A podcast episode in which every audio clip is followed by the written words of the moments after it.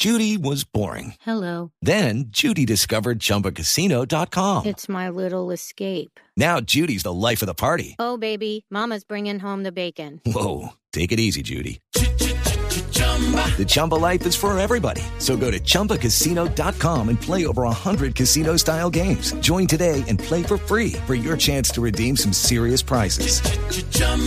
ChumbaCasino.com. No purchase necessary. Void where prohibited by law. 18 plus terms and conditions apply. See website for details. Aquí nos tomamos el humor en serio. Voz Populi, la caricatura de los hechos. Don Wilson Vaquero encabezó una investigación de Blue Radio que fue a conocer hoy al mediodía aquí en eh, esta cadena radial sobre las pandillas que se basan en las redes sociales. Hemos hablado mucho en los últimos tiempos de las redes sociales. Esta semana fue noticia el retiro de nuestro compañero comentarista Felipe Zuleta del Twitter, porque como dice don Felipe, se reventó con las redes sociales. Pero estos son pandillas que usan las redes para citarse, para agredirse y para todo, Wilson. Para todo, Jorge. La policía las llama las cybergangs. Es eh, un seguimiento que ha hecho la Dijín eh, muy de cerca de estas estructuras que, mire, hacen apología del crimen, como usted lo dice, a través de incitaciones para confrontaciones violentas en las redes sociales. Aprovechan justamente este medio para manifestar adhesión a otros grupos, incluso a estructuras criminales ya organizadas de mayor calado, y utilizan la web para la comercialización de elementos hurtados, estupefacientes, armas e incluso pornografía. Se han descubierto 391 de estas organizaciones en el país. Eh, Bogotá es la ciudad donde mayor presencia hay. Pero mire que el tema trasciende las redes y ya hay asuntos tan preocupantes como el famoso tema de las fronteras invisibles. Solamente en el caso de Cartagena hay 24 de esas situaciones en 16 barrios producto Hágame de la favor. situación de estas estructuras. En Cali 92. Frontera invisible es hasta Usted aquí no llega usted, pasar, hasta claro, allá. está Si llega, aquí, si llega muere. Eh, exactamente. Si pasa muere. Poco más o menos. eso. Cerrar cuentas de Facebook o de Twitter es difícil a menos que se denuncie que están violando la ley. Y en este caso debería ser fácil comprobar que se están usando para razones delictivas porque pues en lo que en los Se textos citan, amenazan. debe haber Exacto. alguna evidencia. Pues doctor Álvaro, de las 391 hay 124 que ya están judicializadas, que fue lo que nos contó hoy a mediodía el director de la 391 DIN. bandas metidas por ahí. metidas por ahí, sí señor. Y usted atérrese, porque las componen niños desde los 10 años hasta jóvenes de 30, pero cuando usted habla, digamos, de niños de 10 metidos en pandillas, el tema es bien delicado. El 85% de estas agrupaciones está compuesta por hombres, el 15% por mujeres, y el entorno es de deserción escolar, violencia intrafamiliar y ausentismo Grave, laboral. grave. Niños de 10 años metidos en bandas. Entonces, lo que decían ayer varios analistas, una cosa es que las redes le sirvan al ser humano, unan, globalicen, les sean útiles, herramienta para el, para el hombre de hoy en día. Otra cosa es que se usen mal, se pontifique, se agreda, se diga, se insista y sirvan para esto, para la delincuencia. Sí, Gravísimo. es lamentable. Gravísimo. Es investigación exclusiva de Blue Radio en cabeza de nuestro jefe de redacción, don Wilson Vaquero. Tendremos desarrollo de esta información durante todos estos días. Entre tanto, don Wilson, la disputa. La disputa es por un niño de seis años de origen venezolano, Jorge, pero nacionalizado en Colombia y esto por la patria potestad del menor. El enfrentamiento podría incluso terminar en un litigio con el vecino país, pues la madre del niño ha interpuesto un recurso de restitución, pero de carácter internacional. La historia la tiene Javier Flores. El caso es protagonizado por Eduardo Acevedo Osorio, un santanderiano que tras vivir por décadas en Venezuela y formar una familia en el vecino país, volvió a Bucaramanga trayendo consigo a Eduardo Andrés, su hijo. Según contó a Blue Radio el señor Acevedo, la madre del niño estuvo de acuerdo en que viviera en Colombia con su padre, pero después cambió de opinión y ahora exige que el niño sea devuelto e interpuso un recurso de restitución internacional. El 14 de mayo del 2016 se le comunicó a la mamá que él estaba conmigo y ella aceptó y todo eso. Y este mismo año ella metió la restitución internacional, el gobierno venezolano, que el que está pidiendo la, la devolución, lógico, por medio de la madre. El niño Eduardo Andrés, nacido en Ciudad Ojeda, Venezuela, está en este momento en Florida Blanca con su papá, quien también avanza en una lucha jurídica para lograr su custodia. Una juez en Colombia ordenó al padre devolver al niño, pero él dice que no lo hará. Desde Bucaramanga, Javier Flores, Blue Radio.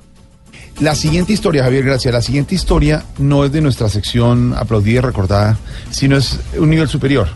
De no te lo puedo creer, de no hay derecho. Y tiene que ver, y sigue teniendo que ver, con los niños.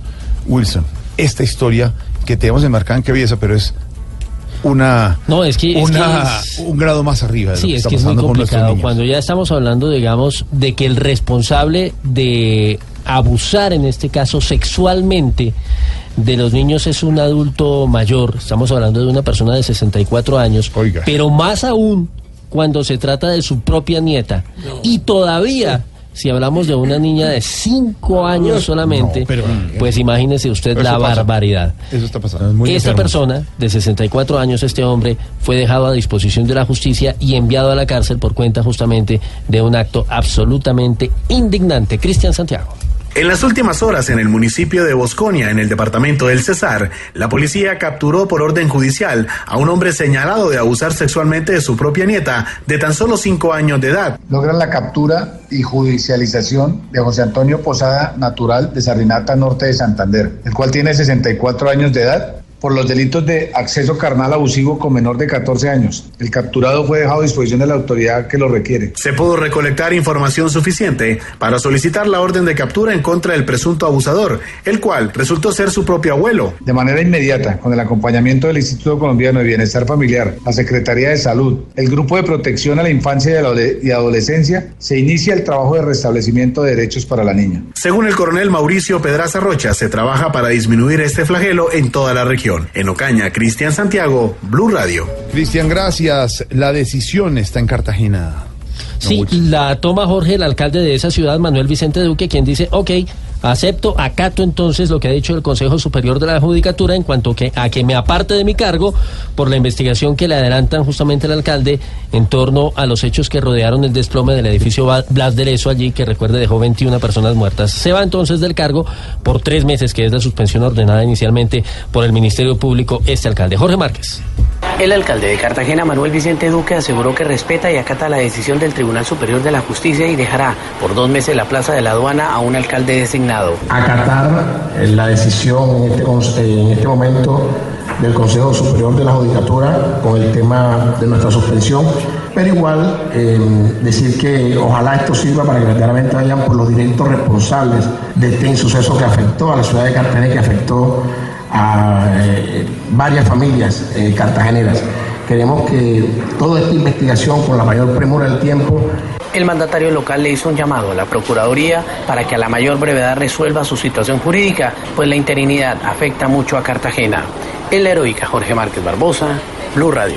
Jorge, gracias. Y la noticia de la moda está en Medellín. Sí, señor, arranca la Feria de las Flores el 28 de julio y el alcalde Federico Gutiérrez dijo que está dispuesto a que no se reporte ningún inconveniente en la Bueno. feria.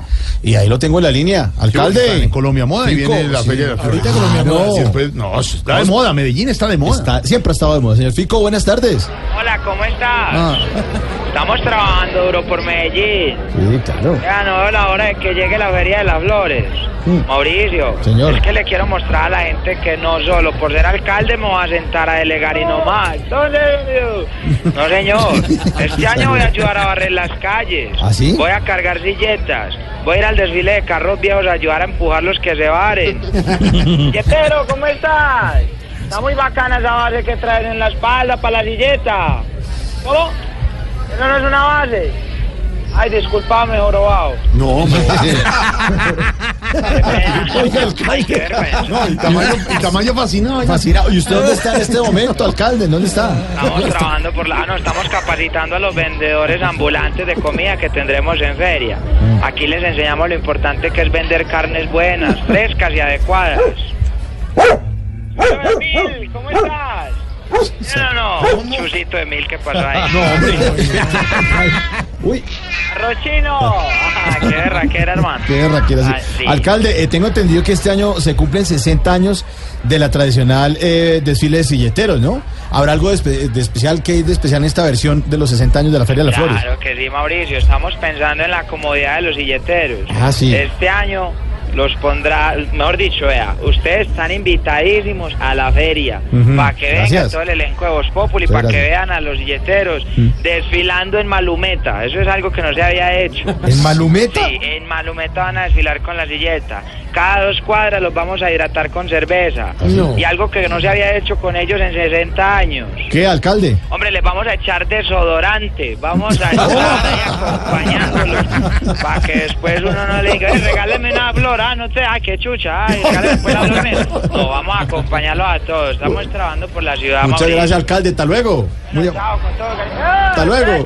Hágale pues. Gracias, alcalde, alcalde. Ya llegó Juanito Preguntón, a Voz Populi, regresamos. Mario Auxilio Vélez es Voz Populi. Llega Juanito Preguntón a Voz Populi. Juanito preguntaba con deseos de saber las cosas que en Colombia no podía comprender. Juanito tiene dudas que queremos aclarar y una buena respuesta de seguro va a encontrar. Mi pregunta es para mi tocayo y tío Juanito Lozano. Aquí estoy, Juanito. Presto. Gracias, tío. Contésteme, Juanito, ¿por qué José Galat critica a la iglesia y al papa con crueldad? Juanito. ¿Por qué? Juanito, en algunos sectores católicos la llegada del Papa Francisco ha representado un punto de quiebre en la doctrina de la Iglesia y lo han rechazado y lo han atacado muy duro porque el Papa ha sido muy de avanzada en algunas posturas de la Iglesia. Por ejemplo, el Papa ha buscado recuperar el principio de la humildad, la austeridad desde los sacerdotes como ejemplo para sus fieles. Eso que durante tantos años, décadas, siglos ha existido en el Vaticano, que es lujo, que es pompa, que es derroche magnificente, el Papa lo ha combatido. Tiene una doctrina franciscana, jesuita, que apunta por la austeridad. No le gustan los sacerdotes que se dan lujos que el pueblo no se puede dar. No le gustan los sacerdotes que hacen derroche de lo que los fieles carecen. Y el Papa ha marcado ahí una línea muy dura. El Papa ha dado pasos muy importantes para enfrentar, sancionar a los sacerdotes pederastas. Hay una historia muy vergonzosa para la Iglesia sobre violación de niños por los sacerdotes y el Papa ha tenido unas posiciones muy duras. El Papa ha mantenido una línea fuerte en el discurso social de la Iglesia y eso ha llevado a que el Papa reitere que la iglesia tiene también un compromiso social. En esos discursos del Papa, en esos planteamientos del Papa, ha tocado puntos de la doctrina que a los sectores más conservadores de la iglesia le molestan. Y por eso se llega a posturas como la del doctor José Galat. El doctor Galat ha ido más allá, ha ido a desconocer al Papa Francisco. El doctor Galata ha dicho, para mí el Papa sigue siendo el Papa Benedicto, pero lo cierto es que son tiempos nuevos con un Papa mucho más cercano a la gente, mucho más comprometido con las causas sociales, es un Papa latinoamericano, es un Papa suramericano, es un Papa que viene de conocer los sufrimientos y los padecimientos de los pobres y los desposeídos en nuestros países. Entonces, Juanito, lo que hay que decir desde aquí es, ojalá, ojalá la doctrina social del Papa Francisco se abra camino y siga adelante. Ojalá, tío, ojalá. Juanito, muchas gracias por venir a preguntar. Mañana a esta hora te volvemos a esperar. Yo vuelvo si de pronto ese tal don José, como un anticristo o un diablo no me ve. Pobre Juanito preguntó siempre buscando explicación. Solo Blue Radio le dará contestación. Estamos en Voz Populi. Cuando regresemos, haremos contacto con Cuba con Barbarito. Águila Descalza, invitadazos aquí hoy en Voz Populi. Y el domingo a las 10 de la noche, humor, opinión, información, creatividad en Voz Populi TV. Voz Populi TV, Voz Populi TV, opinión. Si al mejor de tu equipo lo quieres relegar. Danos el papayazo y tendremos de qué hablar. Populi TV, Voz Populi TV, Populi TV, Populi TV.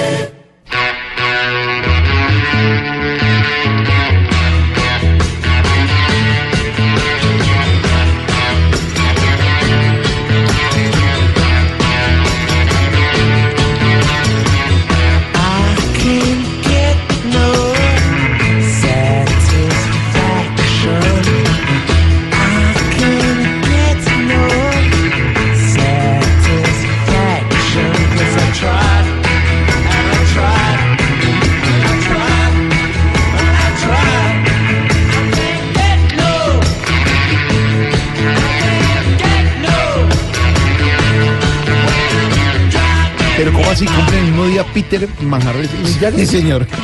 ¿Y ellos se hablan y se felicitan? no lo tengo tan claro si se hablan o se felicita, pero en 26 de julio, pero en 1943 nació Sir Mitchell- eh, Michael Philip Mick Jagger. ¿Lo dejé bien, negrita o, no, o está mal pronunciado? ¿Cómo dijo Mauricio? Sir Michael Philip Mick Jagger. No, soy Malcolm Milford Jagger. Gracias. Es decir, Mick Jagger, y esto le fascina a la negrita. Cántelo, negrita.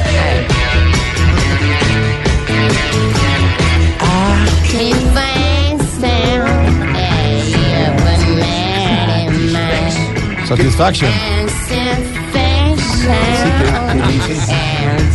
¿Qué quiere decir? I ¿Qué can get no satisfaction. ¿Qué dice que más o menos? Sácame de este infierno. ¿Eso dice esa canción? Eso dice esa canción. Sacrifice, de No, no, dice, mire la cara de don entonces, Álvaro. ¿para qué Mire- me preguntan, don? Álvaro, que es conocedor de esto. Está ofendido. Aman los Rolling Stones, por favor. Eso. Álvaro, contémosle a la La, revista Rolling Stone hizo una encuesta entre todos los expertos eh, de música en el mundo y esta canción salió como la mejor, como la más importante de la historia del rock. Sí, una canción de Por 1965 y no Por dice ningún eso, infierno. Por eso, es ¿Cuál que infierno? mejor. ¿Ah? Infierno. ¿Me la dejan escuchar, ver, por ver, favor? ver, Yo llevo la música en la sangre. Ver, con ritmo. Qué desastre, Qué desastre. Qué desastre, Mick. Jagger, homenaje también a Mick Jagger hoy. Y hoy nuestros oyentes con el numeral Me hago el gringo cuando nos está contando cuándo se hacen los gringos a propósito de Gringolombia, la nueva obra del Águila Descalza que ya llegó aquí, nos llegaron nuestros invitados Cristina Toro y Carlos Mario Aguirre. Numeral Me hago el gringo cuando que dicen Nico por ahí en las redes sociales. La gente está enloquecida en las redes. A ver. Dice, por ejemplo, Boris Palomá. eh, me hago el gringo cuando me meto con Daniel Samper y se emberraca. Mi país, Colombia. Me hago el gringo cuando hablan de los políticos y peor cuando hablan de Uribe. Marco Antonio Díaz. Me hago el gringo cuando me llama mi esposa y me dice, hoy quiero cambiar la sala. A correr muebles. Satisfaction. I can get no satisfaction.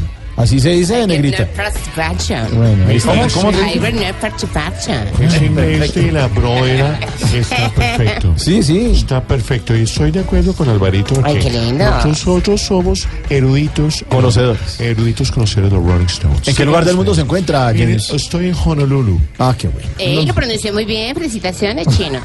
¿Qué tal esto?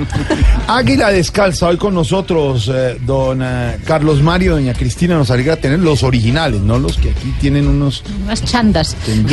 Eh, mu- muchas gracias, José. ¿Cómo hombre Carlos Mario? Eh, no, creo que los originales están acá. Cri- Cristina, ¿cómo ya, va? ya original no hay nada. Bien, sí, señor. Todo muy bien. No, muy contenta por Muy poder contenta estar también, aquí, sí. de verdad, de poder contarle a la gente, a su gente, a la blue gente, que bueno, Gringolombia ha sido la locura. Yo creo que todos llevamos un gringo adentro, por lo menos la ilusión. Y tanto en la gira por los Estados Unidos, donde estuvimos en Boston, en, en Miami, en Atlanta, llenando teatros, eh, también en Medellín y ahora empezamos acá la- en Bogotá. Eh, una gira por, por el país, también continuaremos en, en Eh, Manizales, Armenia, Pereira, Cali. Todas las ciudades. Sí, sí, sí. Les vamos contando las fechas poco a poco. Nico, usted que es aficionado a Águila ¿sabe qué es Yo soy fanático número uno. Le vamos contando cada semana la gente dónde van a estar ellos. Para que usted Claro, aquí, aquí toda la semana están en tal lado, la próxima semana en Cali, en Pereira, ¿no? Llenando teatros. en ¿Usted sí todo. va a las ciudades colombianas o solo viaja? Pues yo, cuando me queda tiempo siempre voy a San Andrés, a la isla, a la casa que tenemos en Providencia. Carlos Mario, ¿de qué se trata Gringolombia? Gringolombia es el canto de amor a una partida. Gringolombia es un sueño y un espejismo. Gringolombia es la historia de Usain. Eh, eh, sí, Usain, eh, Usain, Usain Albeiro. Usain Albeiro y, y Luz Colombia, que Usain decide en un momento irse de, de este país, me, quiero desarrollar, odio Colombia, detesto Colombia, quiero irme. Entonces, Y nos vez- venimos porque quién se ha aguantado esa cantaleta, que aquí no hay oportunidades, que no va a poder ser, alguien tiene que irse para que le crean. Ah, sí, aquí viene un gringo y creen que es extranjero y vaya que venga uno. O que se vaya, pero es que uno no tiene nada, uno no es capaz de irse. No, yo sería capaz de irme, la, la madre. USA. A la USA, es que es para el único país digno de irse uno en la vida. Los demás no existen. Yo me soñaba con ver caer la nieve y esos edificios tan altos. No. ¿Cuánto me dirá el Empire State? No, el Empire State todavía está creciendo, mi amor. El Empire State mide por lo menos 5, no es que alimentan a la gente con vitamina, el Empire State mide por lo menos 5 kilómetros de altura. Por eso lo tuvieron que ir de para arriba, porque donde lo hagan de para abajo, uno se puede ir desde Nueva York hasta el infierno a pie. Inclusive yo soy colombiano, les digo chicos, soy colombiano, no lo niego. Pero, y, y cuando nací estaba muy niño todavía. ¿Sí? Eh, nací muy niño todavía, yo nací muy chiquito. Y, y- y- y- y lloré como cualquier niño colombiano llora, pero yo lloré de la amargura de haber nacido en Colombia. yo no merecía haber nacido en este país. este país no me merecía a mí. Es que nació Mis- sin visa, imagínese. Claro, eso es una carencia muy grande y por eso mi sueño ir era irme a los Estados Unidos a suicidarme tirándome del Empire State. Se hizo un suicidio monumental. Uno no se va, uno no se va ni un carajo porque eso es muy difícil, hice. No, que fuera como antes, pero ahora. ¿Y cómo era antes? Antes era más fácil conseguir la visa. ¿De residente? No, esa es muy difícil, la de trabajo. Ah, no. Y si yo no a trabajar a los Estados Unidos, como pasa de bueno uno de balde aquí en Colombia. No, pero es que uno en Estados Unidos de balde no puede vivir. Hay gente que se ha ido a trabajar de balde a los Estados Unidos y han hecho una pequeña fortuna. Sí, son gente vista como gente de bien que se fue a buscarse un porvenir. Y terminaban buscando un por volver. O sin poder venir. Como yo, yo no, yo, yo, yo no me he podido adaptar a este país, yo no me pude adaptar. Oíste, ¿cuál fue tu primer trabajo en los Estados Unidos? Tíramele a los carros, tíramele ¿Cómo a los carros. Yo ese fue mi- primer negocio. Porque a mí, me- a mí me habían dicho que si a uno lo mataba un carro en los Estados Unidos, con eso vivía el resto de su vida. Me quedaba miedo. Ni de qué, ni de qué. Si yo ya, yo ya había ensayado en Colombia, el que le tire un carro en Colombia, le tire un carro en cualquier parte del mundo. Es una belleza, una belleza. Es que el primero... el- Y, el- entonces, y te le tiraste, ¿y qué pasó? Yo, yo no llegué, y es que yo no llegué por el hueco, yo llegué por el John F. Kennedy, señores. Yo no, muchos se han venido por el hueco, que el, el hueco en esa época sí era un hueco. Eso era una belleza de hueco. Le puedo cada uno que hace pasando vacaciones en el hueco. Mucha gente que venía por hueco travels. Yo me vine por el John F. Kennedy, llegué a la Roosevelt con 92 a, esperar un carro, un carro que me convenciera para tirarme el que yo no me le iba a tirar a cualquiera que fuera Sí. pasando de primera. ¿Y alguno te convenció? El cual me convenció, pasó el tren 7, el elevado, el que pasa por la Roosevelt, y se le reventó un perno a la carrilera y se me clavó en el pecho y me mandó al suelo. Y yo desesperada, ayúdenme a llevarlo a la clínica, por favor. No, no, no, no me muevan, no me muevan que alteran la prueba. Testigos, testigos todo el mundo que me acaba de jubilar el metro de Nueva York. Son Carlos Mario y Cristinita, nuestros amigos eh, de Águila Descalzo. Ellos, ellos dos, sentados en esta mesa, nunca han podido ver a Águila Descalza ni divertirse porque están, la están haciendo, la están actuando. Pues hoy en exclusiva y en primicia tenemos a la Águila Descalza viendo a su Águila Descalza. Sí. A propósito, invitándolos la- a ver Gringolombia. y Vamos a, sí. aquí en Voz Populi a contarle a los oyentes siempre, a los Mario, dónde y en qué fecha se van presentando. Qué maravilla, muchísimas gracias, de verdad. Por primera vez, Si pueden sí. reemplazarnos este fin de semana. También. bien. ¿Este fin de semana están dónde? No, ya no, ya no damos. Aquí estamos en el Teatro ABC, Nuestra Señora del Buen Consejo, de jueves a sábado a las 8 de la noche. Es un buen consejo ir a ver a la águila. Un buen consejo. Sienten, se acomodan, aplauden y aquí está la águila descalza de los Eh, eh, Cristina, Cristina, Eh, Cristina, se nos llenó el teatro a veces prácticamente. Eh, sí, sí, negro. Vos sabés que aquí el público es muy cortés. Sí, sí, ¿Eh? porque, porque no se ven sino cortesías prácticamente.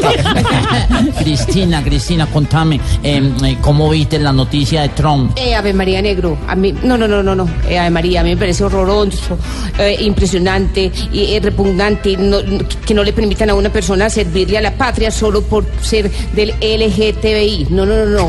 ¿Cómo así? Eso, eh, eh, eso lo hace como que mm, me pareciera pues como, como inservible, una persona inservible. no, a no, mí eso no, me no, parece no, no, horroroso, no, no, no, horroroso, Cristina, Carlos cálmate, Mario. cálmate, ¿Cómo así? cal- calm down, No, calm ¿qué? down. Eh, no es porque no sea invencible, Cristina, es porque es peligroso. Pero ¿por qué va a ser cuan- peligroso, cuando, negro? cuando yo, cuando yo presté servicio, eh, teníamos un compañero delicado, delicado. Inclusive, inclusive, ucha, me acuerdo que le decíamos el delicado. Oiga, este bobo.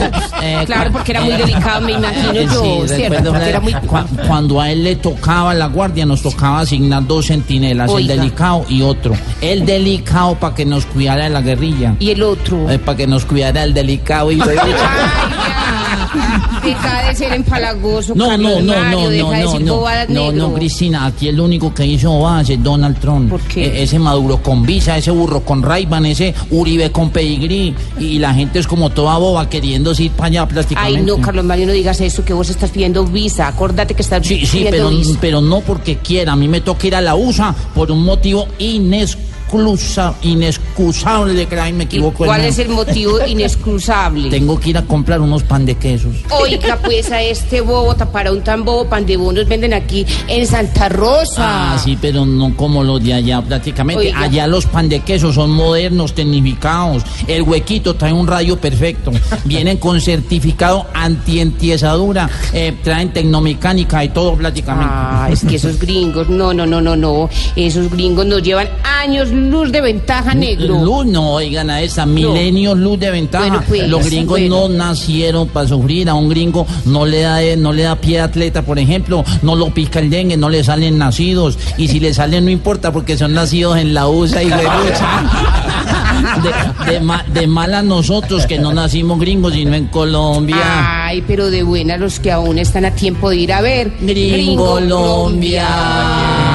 Los esperamos pues para que se Ahí está. diviertan y pasen bien rico. El águila descalza original y nuestro águila descalza. Homenaje, Carlos Mario y Ah, Cristina. Invitación para los oyentes para que los vean. Bueno, pues muchísimas gracias a ustedes por todo el apoyo que nos dan. Ahí está. Águila descalza. ¿Dónde se Comienza a subir presentan? en Bogotá. ¿Dónde? Eh, auditorio ABC del Colegio de Nuestra Señora del Buen Consejo, Buen Consejo. del 27 al 29, o sea, mañana hasta el sábado 8 de la noche y los informes en boletaenmano.com. Pero no me quiero ir sin antes eh, hacer un- una, un- una protesta. Es, es una vergüenza lo que han hecho con el bocadillo beleño en este país, con la connivencia de todos ustedes, lo que convirtieron el bocadillo beleño. Que antes el bocadillo beleño era un bocadillo beleño grande, no había guasca en que empacarlo con dos costras al lado y lado, que parecía que ese bocadillo se hubiera caído de una moto y hubiera raspado. El bocadillo beleño de hoy en día es una vergüenza en lo que convirtieron los colombianos un símbolo patrio que inclusive está en el escudo nacional. Oigan, ¿a este a dónde? El cóndor tiene un bocadillo escondido en una de No. las paticas porque es una especie en extinción. Pero no el cóndor, sino el bocadillo beleño. Águila descalza, bien, Popovich.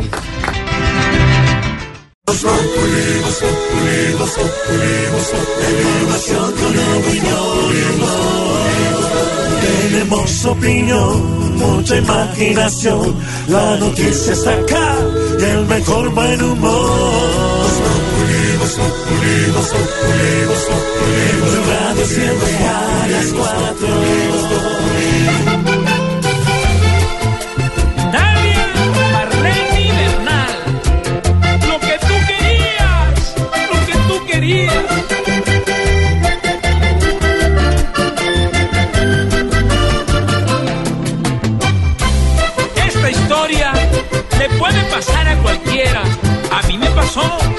Pero gracias a Dios, aquí estoy completico, mi amor, como tú lo querías.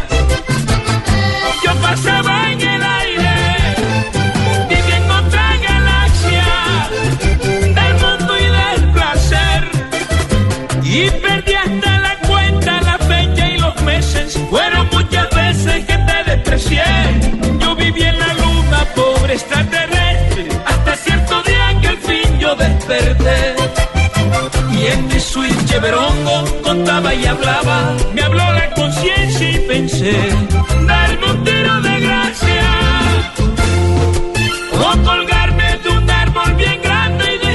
en esta música de la calle, del eh, Blue, ¿no? Blue. La calle 96.9, sí señor, Sara Uribe, Loquillo. Loquillo, usted que es integrante de los dos elencos, tanto Sí, de la calle como de Voz Populi, le podemos contar ¿Dónde a los oyentes que nuestra emisora hermana, que es la calle, va muy bien. Muchas gracias. Y que van a tener el eh, próximo mes un concierto muy importante en el, Parque Simón Bolívar, Sí, gratuito. ¿no? Señor, el 12 de agosto vamos a estar en el Simón Bolívar, entrada libre para un concierto con 13 artistas maravillosos. eh, ¿Y que cómo son- hicieron para llevar a Simón Bolívar? No sé cómo lo consiguieron. ¿eh? ¿Cómo Hay hicieron artistas, ustedes? bandas mexicanas, Lupe y Sí, Polo, Cristian Nodal, sí. Espinosa Paz, de aquí va a estar el binomio de oro, Daniel Calderón con los gigantes, eh, Arely Senao, el Charrito Negro, Luis Alberto Posada, mejor dicho, los reyes de la Y música estaré popular. abriendo yo, amigos, el padre ¿qué? Chucho. Y lo mejor de todo es que allí van a poder ver a Loquillo. Mentira. Eh, ¿Con hasta cuándo? ¿Hasta, cuándo, mi ídolo? No, ahora hasta cuándo. Mientras el concierto, estamos hoy con Vallenato Peter Manjarres, el gran Peter Manjarres, que estudió odontología por darle gusto a la mamá. Recibió el cartón de odontólogo. Ese día fue donde su mamá, la de él, no la suya, don Wilson. Buenas tardes. y Buenas le tardes. dijo, le dijo, mamá, aquí está el cartón de odontología, tome, cuélguelo ahí. Sea orgullosa, tiene un hijo odontólogo, pero yo me dedico al vallenato. Y es uno de los mismo la mamá grandes quedó aquí abierta. hombres del vallenato de Colombia. Es odontólogo de dientes para afuera. Así es. Y esto es lo nuevo de Peter Manjarres, lo que tú querías. Y hoy que está cumpliendo años, cumple 43 años, hoy 26 de julio, Peter Manjarres. Y buena, buena decisión, ¿no? Cumplir años y lanzar canción, lanzar discos, sí, el mismo día. Lo que tú querías, Peter Manjarres, al lado de Juancho de la Espriella. Yo desperté. Y en mi suite cheverongo contaba y hablaba. Me habló la conciencia y pensé Darme un tiro de gracia O colgarme de un árbol bien grande y dejarme vivir.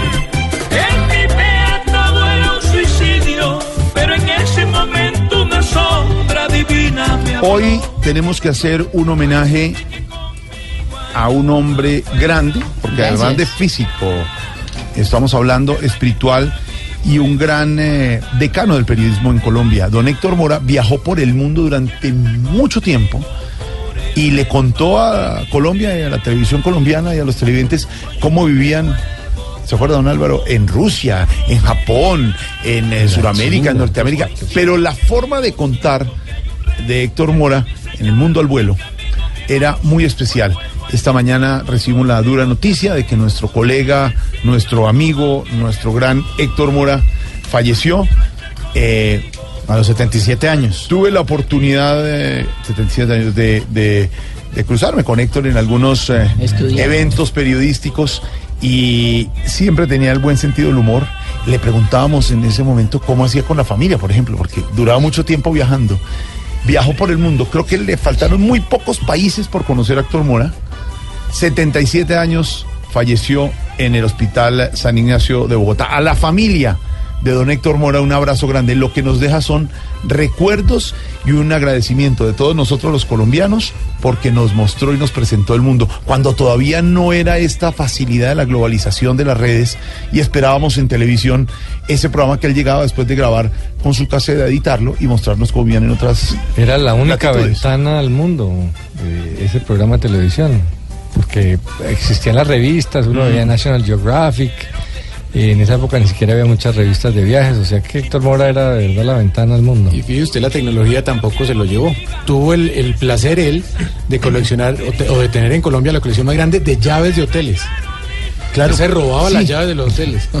Y ahora una tarjeta, pique, una vaina y... Y las anécdotas que compraba, que, que contaba, que, que se que le quedaba la maleta, que no, dejaron entrar en una de esas Rusia, todo lo que contó Héctor Mora, eh, ojalá podamos ver algún día ese archivo. No había globalización, no había redes, esperábamos siempre en los, en el canal 7. Sí. En esa época del mundo al vuelo. Tenía un mérito ese programa, que se enfocaba no en las bobadas, trivialidades Sí, del no, viaje, right, sí. sino trataba Sí, de, profundo. de, de explicar la historia de explicar país. la historia de los países. La manera de contar de don Héctor Mora. Hoy, homenaje de Voz Popular y Blue Radio a don Héctor Mora. Lo seguimos recordando. Gracias, don Héctor, gracias. Muchas veces que te desprecié, yo viví en la luna, pobre extraterrestre, hasta cierto día que al fin yo desperté.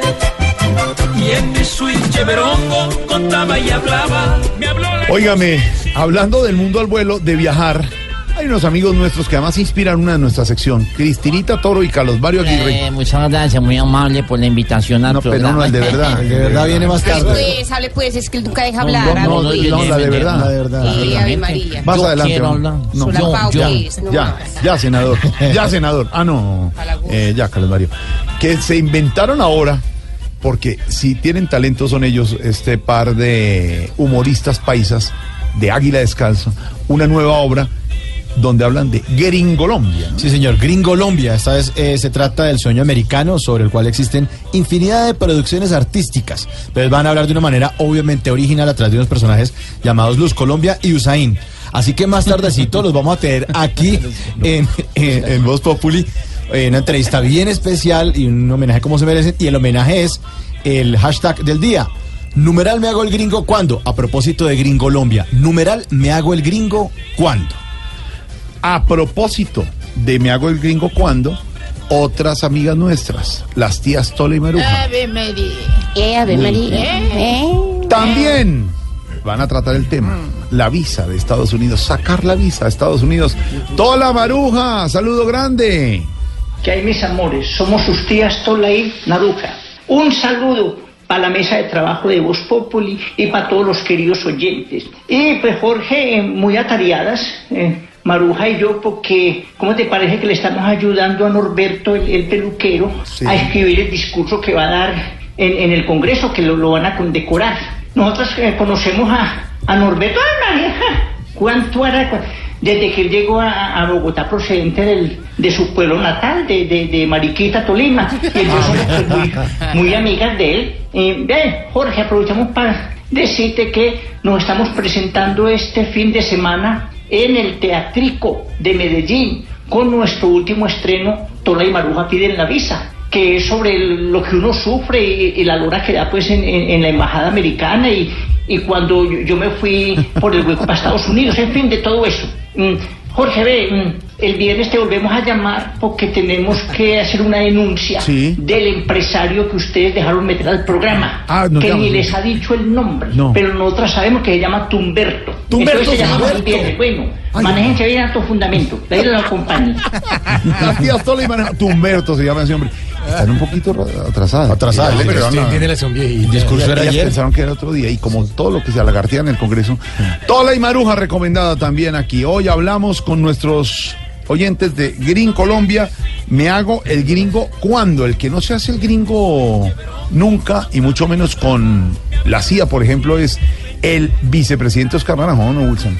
Sí, señor, no, para nada. Él estuvo y reconoció, obviamente, el vicepresidente Naranjo, que estuvo reunido con Mike Pompeo en eh, una actividad eh, realizada en el Urabá antioqueño, donde además estuvo el ministro de Defensa, el director de la policía y otras autoridades, en el marco eh, de un eh, encuentro que tenía como propósito la cooperación binacional para la lucha contra las bandas criminales. Al ser interrogado acerca, bueno, recordarán ustedes, digamos, las versiones que se dieron esta semana a propósito de lo que dijo Mike Pompeo en un eh, evento público pues eh, sobre el diálogo que hubiesen podido tener el vicepresidente y el alto gobierno con el director de la CIA a propósito de la crisis en Venezuela. Pues eh, aclaró el vicepresidente Naranjo que sí, sí, efectivamente se reunió con Pompeo, pero que en ningún momento se trató el tema de la crisis en el vecino país. La declaración, como decíamos, se da luego de la tormenta política que se generó tras, tras las declaraciones de este alto funcionario de los Estados Unidos cuando dijo que su país, Colombia y México estaban analizando una salida a la situación que se presenta en Venezuela a portas ahora de la constituyente convocada por Maduro. Esto fue lo que le respondió Oscar Naranjo a Jorge Herrera.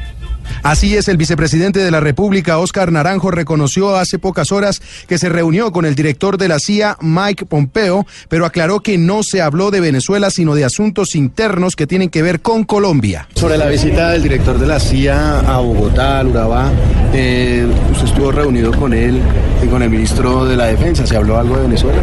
No, eh, la vicepresidencia se acoge integralmente al comunicado expedido por la señora canciller, eh, donde donde hay claridad total sobre cuál es la conducta colombiana en esta materia. El vicepresidente de la República aseguró que esa reunión con el eh, director de la CIA se dio en el marco de una cooperación bilateral en la lucha contra el crimen organizado y resaltó su presencia en Necoclí, en donde se desarrolla la operación Agamenón contra el clan del Golfo. Jorge, gracias. La noticia con el vicepresidente. Eh, la otra noticia tiene que ver con Venezuela, con el drama que están viviendo los venezolanos. El domingo, la constituyente citada La por el constituyentita, presidente. para que tú sepas. Constituyente. Ave María, presidente. Citada por el presidente Maduro. Sigue el todo el mundo va a éxodo. salir a apoyarla. Sigue el éxodo de venezolanos. ¿Qué, El qué es éxodo, yo éxodo? dije que era el exodorante, el que uno se echa en las axilas No para que tiene tú sepas. no tiene ni idea. Hay de, hay de bolita y hay también en gel. El anuncio.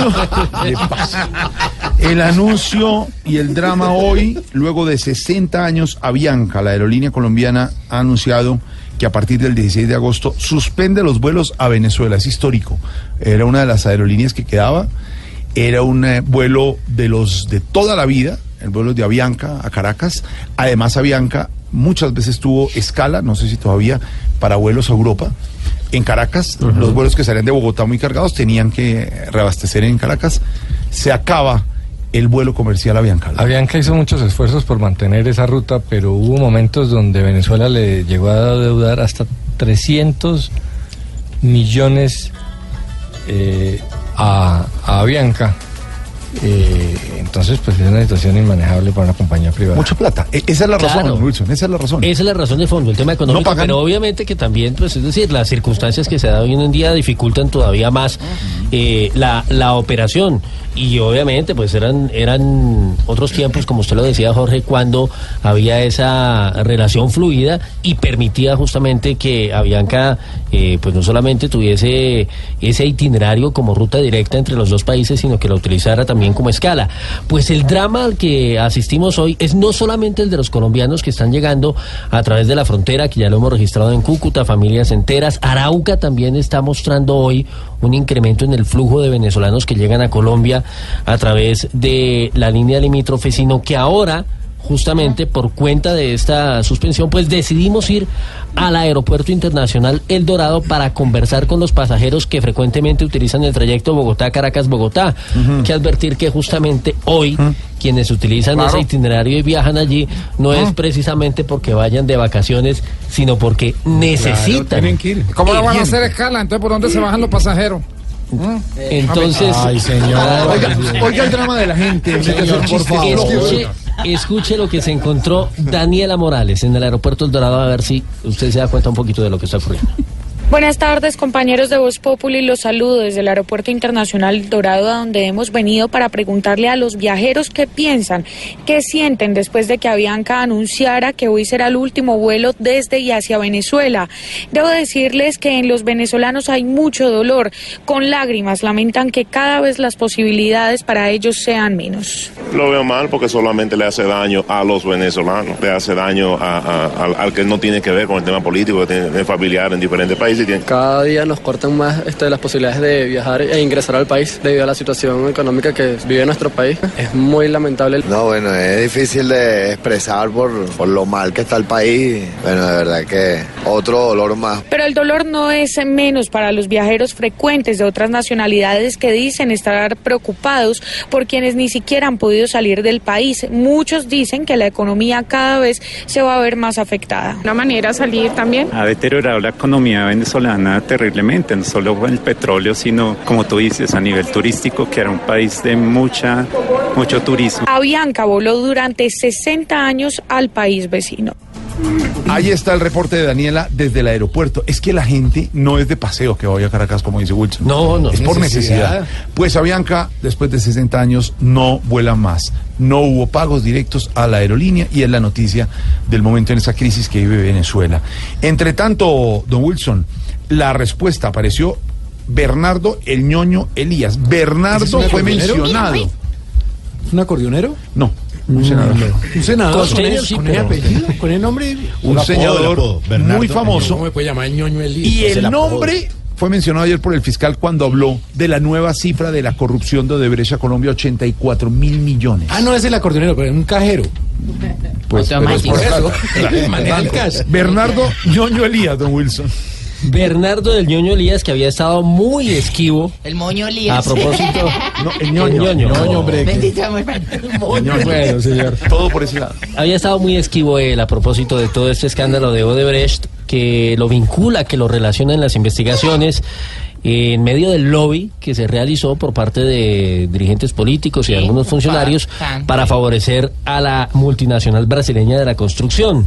Ayer dentro de los eh, eh, capítulos que mencionó el fiscal general, efectivamente está el nombre de él, de otros congresistas, ya se han compulsado copias porque obviamente el juez natural de los senadores acá inmersos es eh, la Corte Suprema de Justicia, entonces se han compulsado las copias a ese organismo para que realice las investigaciones correspondientes. Pues bien, María Camila Roa se lo encontró hoy en el Congreso y habló con él, le preguntó a propósito de estas eh, de estos señalamientos de la fiscalía y él eh, dice que respeta la decisión de los Estados Unidos que recordemos le retiró la visa noticia de esta cuenta mañana, Blue situación. Radio, sí, señor. Efectivamente, y dijo que se siente tranquilo, pero escuchemos el diálogo que tuvo con María Camila Roa. Nos encontramos por los pasillos del Congreso al senador Bernardo El Ñoño Elías, que aseguró en diálogo con Blue Radio sentirse muy tranquilo y que si no puede viajar a Estados Unidos, pues no insistirá en hacerlo. Sobre la relación con Otto Ula, dijo, se trata solo de una amistad que hemos tenido desde siempre. No, tranquilamente, es una decisión autónoma de un país y, y la verdad no me preocupa. Ahí eh, ya prácticamente, si no se puede viajar, pues no hay ningún problema. ¿Usted intentó salir del país la semana pasada hacia Estados Unidos? No, señor, en ningún momento. Aseguró que estará presto para responder a la Corte, pues permanecerá aquí en Bogotá, máximo en Montería, dijo el congresista de la U. Finalmente aseguró que hará lo posible por salir de este impasse y aclararlo donde tenga que ser aclarado, dijo el ñoño Elías. Gracias, Mara Camila. Pues este ñoño nos resultó más descarado que don Ramón. A este tema hay que ponerle mucho cuidadito. Cuidadito, cuidadito, cuidadito, que aquí por la corrupción, el que era un gato mimado, puede volverse un león. Miau. Ojalá los que cogieron dinero sin disimulo, no los dejen ver un peso ni por el ojo del cuidadito, cuidadito, que muchos por su porción encochinan su apellido, así tenga distinción. Ladrones de cuello blanco, los que quisieron colgarse de estas rutas y sus pruebas, que los cojan y los cuelguen de las mismísimas cuidadito, cuidadito. Ya Odebrecht es un ciclón que lo que agarra lo manda al escarnio o a prisión. Que nos cojan a todos, todos los que decidieron sacar platas absolutas. Eran hijos del pueblo hoy son unos hijos cuidadito, cuidadito. Ojalá la reacción no sea decirle al mundo que tienen los que no son y sea el pueblo el que acabe soportando el. Ay, su merced. Es que esa gota de la corrupción es jodida, su merced. que ojalá los que cogieron, su merced, que los dejen, que no les dejen ver ni un peso y que les pongan allá, que los aprieten de las No, ver, que no. no. sé qué, y que del cu y que No, todo eso, todo ¿sabe eso dijeron, pero yo, yo, a mí yo Sin me gusta completar decir- la grosería, sí, Sí, que nos aprieten. Pero ojalá, cierto, su merced. ¿Usted sabe lo que se podría hacer con 84 mil No, millones de pesos en este país? Y que todos los colombianos se me sé pagando impuestos y toda esa joda se me sé. Para que se roben la platica, oiga. ¿Cómo? Para pagar deudas. Por ejemplo. Sí, se me sé. ¿Hasta cuándo? ¿Hasta cuándo? ¿Cuándo Dígame, tocaremos dígame. fondo con esos casos de corrupción? La pregunta para don Álvaro Forero más adelante. Aquí en Voz Populi regresamos. Contigo por el resto de mis días. Aquí nos tomamos el humor en serio. Voz Populi, la caricatura de los hechos.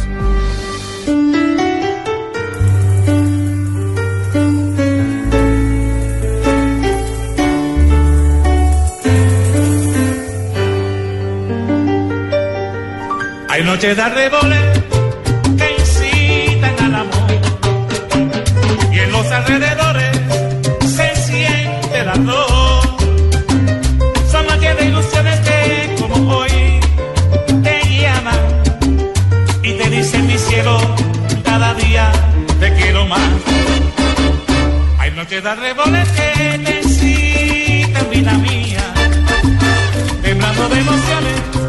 26 de julio, pero de 2011, un día como hoy, hace seis años, nos dejó Álvaro José Arroyo, el Jove.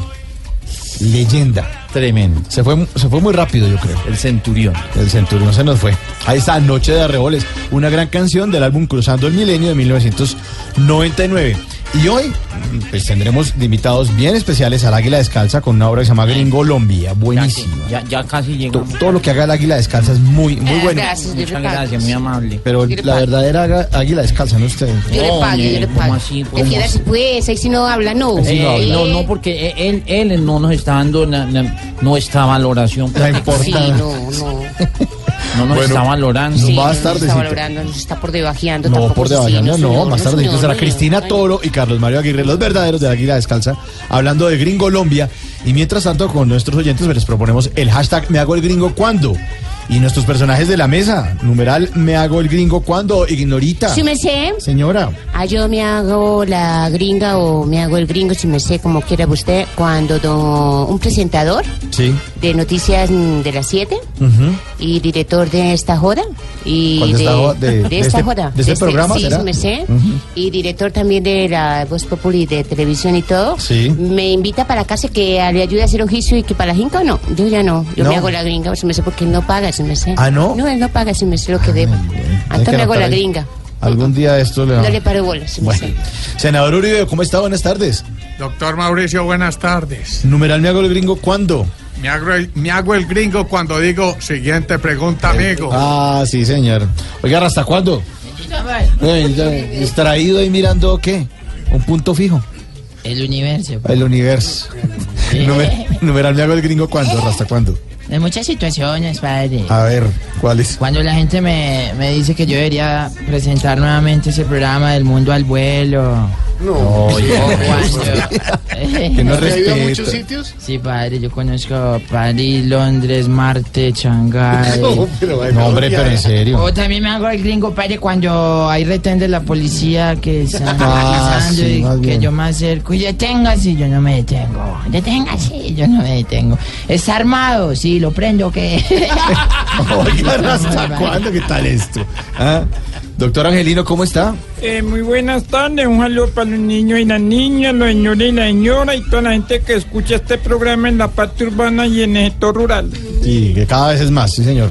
Numeral me hago el gringo cuándo? Me hago el gringo cuando me toca traducirle al señor Donald Trump. Donald Trump. Ah, sí, Donald. Sí, Yo señor. soy el que le tradujo toda la, la, la ¿De qué? locución. ¿Le tradujo? Le ¿El tradujo. que le tradujo? Sí, señor. Ah, ya, muy bien. Sí. Le. Traduce. Bueno, un saludo para la parte Maduro. urbana y el sector rural. Bueno, eh, Negrita, ¿qué hubo? hola chino ¿cómo me le va? ¿Qué ha habido? muy bien Ella sí chino que sabe de idiomas. sí señora Porque ella habla, por ejemplo, esto es mire, lo mío por ejemplo, habla en inglés.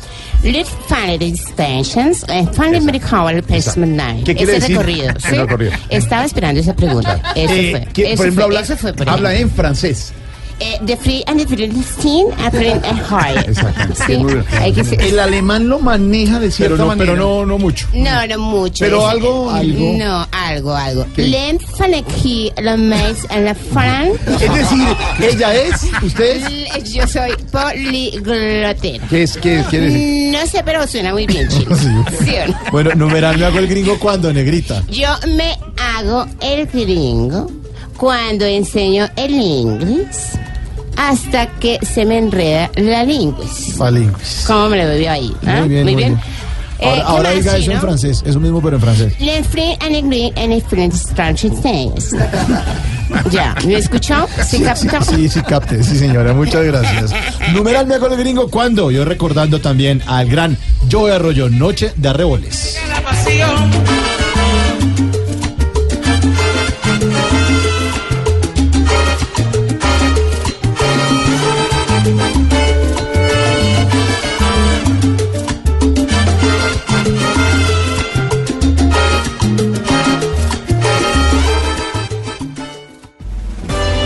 Estás escuchando Voz Populi.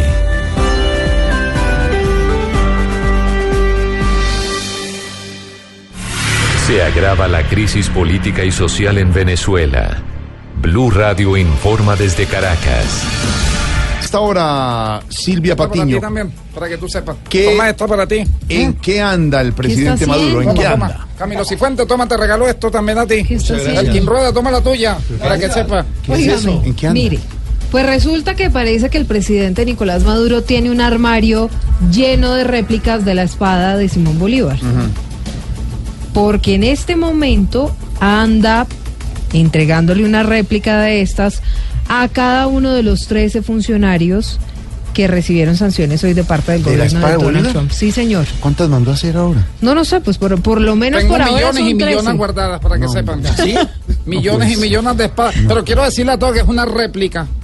Y la, y la, y la, sí, qué ¿Qué réplica. réplica? Es cuando te pica un zancudo y vuelve y te pica. Entonces una réplica. Ah, Para que pero tú se usted te replica el ¿no? zancudo. No se puede, sí. Te pica y te replica. Anda repartiendo el presidente Maduro Anda Bolívar. mira esta para ti, la más gordita. Ya, ¿La qué? La más gordita para Jorge Alfredo, la más grandecita para. ¿Y eso? ¿Por qué? Pues imagínate, porque la puedes llevar en el cinto. ¿En el cinto? ¿Qué cinto? El ¿Qué es cinto, tú no sabes qué es cinto. ¿No sabes qué, es cinto? ¿Qué cinto? Pues cuando tú llegas a el, el- mm, ¿Qué? A ver, sí. ¿cómo qué? ahí sí me corchaste. Pensé que iba a decir cinto y cinta. Bueno, eh, Silvia, entonces, mientras Bueno. reparte eh, espadas de Bolívar a diestra y siniestra el señor Maduro, Todo esto, como le estaba diciendo a los funcionarios del gobierno, pues la respuesta no podía ser otra, la de Nicolás Maduro frente a las decisiones de Estados Unidos. Mm, se las pasó por la faja, no por el cinto, sino por la faja. No le interesan las ah, mm, sanciones de Estados Unidos, las ha desconocido y qué más fue lo que dijo Santiago Martínez en Caracas. Habló de un ah, golpe de Estado frustrado otra vez. Hola, buenas tardes. A esta hora el presidente Nicolás Maduro se reúne con candidatos a la constituyente. Sin embargo, ha traído también de invitados a ese evento a los recientemente sancionados por Estados Unidos. Una lista conocida este día a miércoles. Allí ha dicho el jefe de Estado venezolano que estas sanciones impuestas desde Norteamérica son un reconocimiento a su gobierno. Las sanciones representan una victoria del Estado venezolano que está firme, de pie, unido, fortaleciéndose rumbo a la constituyente. Y nuestra venganza, si se puede llamar así, será nuestra victoria popular constituyente el próximo domingo 30 de julio. Sobre Tibisay Lucena, presidenta del CNE, una de las sancionadas, dijo Nicolás Maduro que ella es una excelente mujer y que se trata de una insolente sanción imperialista. Desde Caracas, Santiago Martínez, Blue Radio. Santiago, y mientras tanto, desde Estados Unidos, lo que está haciendo el gobierno Trump es defender ante la ONU estas sanciones. Los detalles, Edwin Giraldo. Después de que el Departamento del Tesoro oficializara las sanciones en contra de 13 individuos cercanos al gobierno de Nicolás Maduro en Venezuela, la embajadora de este país ante Naciones Unidas, Nikki Haley, defendió la decisión y dijo que además se mantienen sobre la mesa las posibilidades de nuevas sanciones si es que este fin de semana Maduro realiza la convocatoria para la Asamblea Constituyente. Haley recordó que el presidente Donald Trump había advertido que este proyecto de reformar la constitución de Maduro supondría nuevas sanciones de parte de Washington y por eso recordó que todas las opciones están sobre la mesa. Más temprano hoy un funcionario del Departamento del Tesoro no negó que existiera la posibilidad todavía de que se recurra a sanciones en el sector energético. En Washington, Edwin Giraldo, Blue Radio. Edwin, gracias. Álvaro, da la sensación que Maduro no le tiene ni a Estados Unidos. Pues es que por eso es que las sanciones ahora son personales. Normalmente las sanciones eran contra los países, pero eso tiene el problema de que los pueblos lo entienden en su contra y termina beneficiando a los líderes eh, que se victimizan. En la medida en que las sanciones son contra los dirigentes, eh, Estados Unidos está mandando un mensaje que no es contra los ciudadanos de Venezuela, sino contra el gobierno eh, ilegítimo y afecta directamente a quienes manejan la política. Entonces, se logra el mensaje político sin alienar eh, a los ciudadanos, que en este caso, pues, una sanción económica que afecte a un pueblo ya golpeado, pues sería inaceptable. Es decir, si Estados Unidos lo hace efectivo, él con el poder que tiene como del petróleo, como decir que él es dueño de ese petróleo, podría manejarla, incluso las sanciones que entre otras cosas pueden ser concretas o gaseosas por parte del gobierno Trump. Sí, es que imagínese que se diera la sanción que más se solicita, que se bloquee la compra de petróleo venezolano. Pues ¿quién pierde? Los venezolanos. Es un país que vive del petróleo eh, y termina eso favoreciendo a- al gobernante como favoreció el bloqueo a Cuba a los Castro. Ahí está. A propósito, don Sí, señor. Venezuela comenzó paro de 48 horas con minas, con miras a frente a, a la constituyente y eh, parece eh, que esto va a ser el pulso entre el oficialismo y la oposición. Pero para saber qué piensa de todo esto, el comandante Hugo Chávez, vamos a pedirle a nuestra medium que haga contacto con el más allá. No jueguen con eso.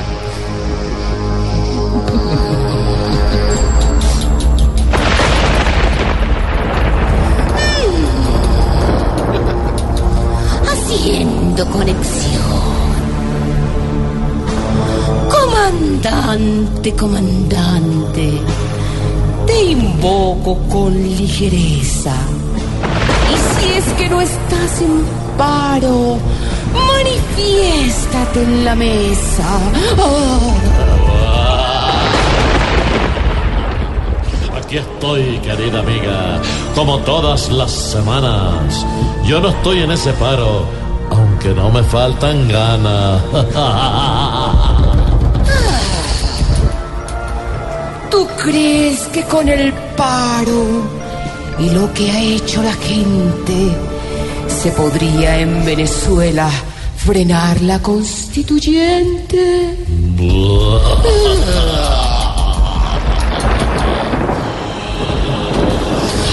Frenar la constituyente es un trabajo muy duro.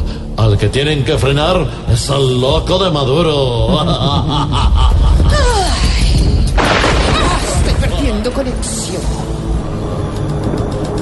Todavía en Venezuela no hay panoramas claros. ¿Tú crees que como este se vendrán muchos más paros? En Venezuela ya hay muchos, habidos y por haber. Pues pararon de salir y pararon de comer.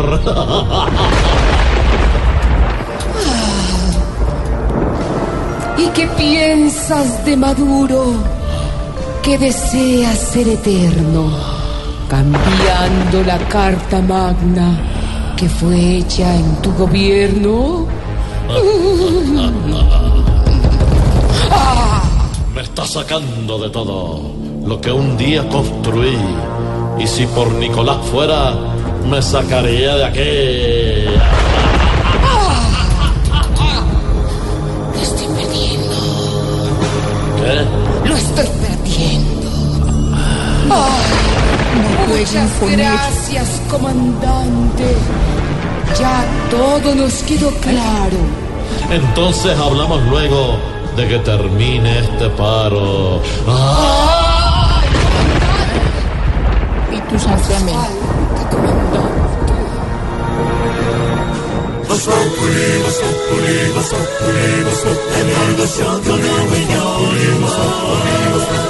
En Blue Radio. Silvia, dos graves accidentes de tránsito que se registraron en las últimas horas en carreteras de Antioquia. ¿Qué pasó? Sí, señor, uno ocurrió en el municipio de Anorí, esto cuando un camión rodó por un abismo dejando cinco personas heridas. El otro sucedió en la vía Medellín-Quibdó. Otro vehículo rodó por un abismo y luego explotó.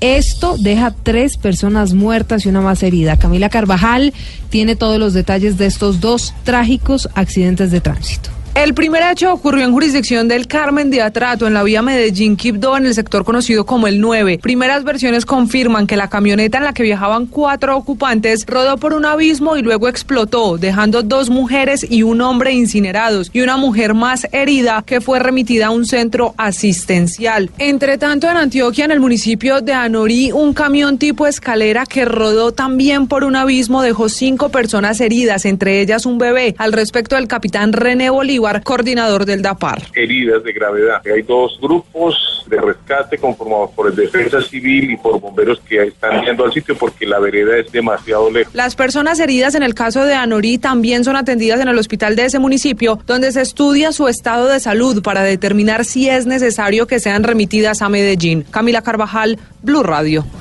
Muchas gracias, eh, Camila, por la información. Entre tanto, la Superintendencia de Transporte eh, está suspendiendo centros de enseñanza automovilística, de esos carros que enseñanza que van despacito y nadie les puede pitar. Que nadie les puede pitar, que nadie pero ¿por qué? nada- no puede- No, no, es esa aclaración a los oyentes. Eso si usted ve un carro de enseñanza, tenga cuidado.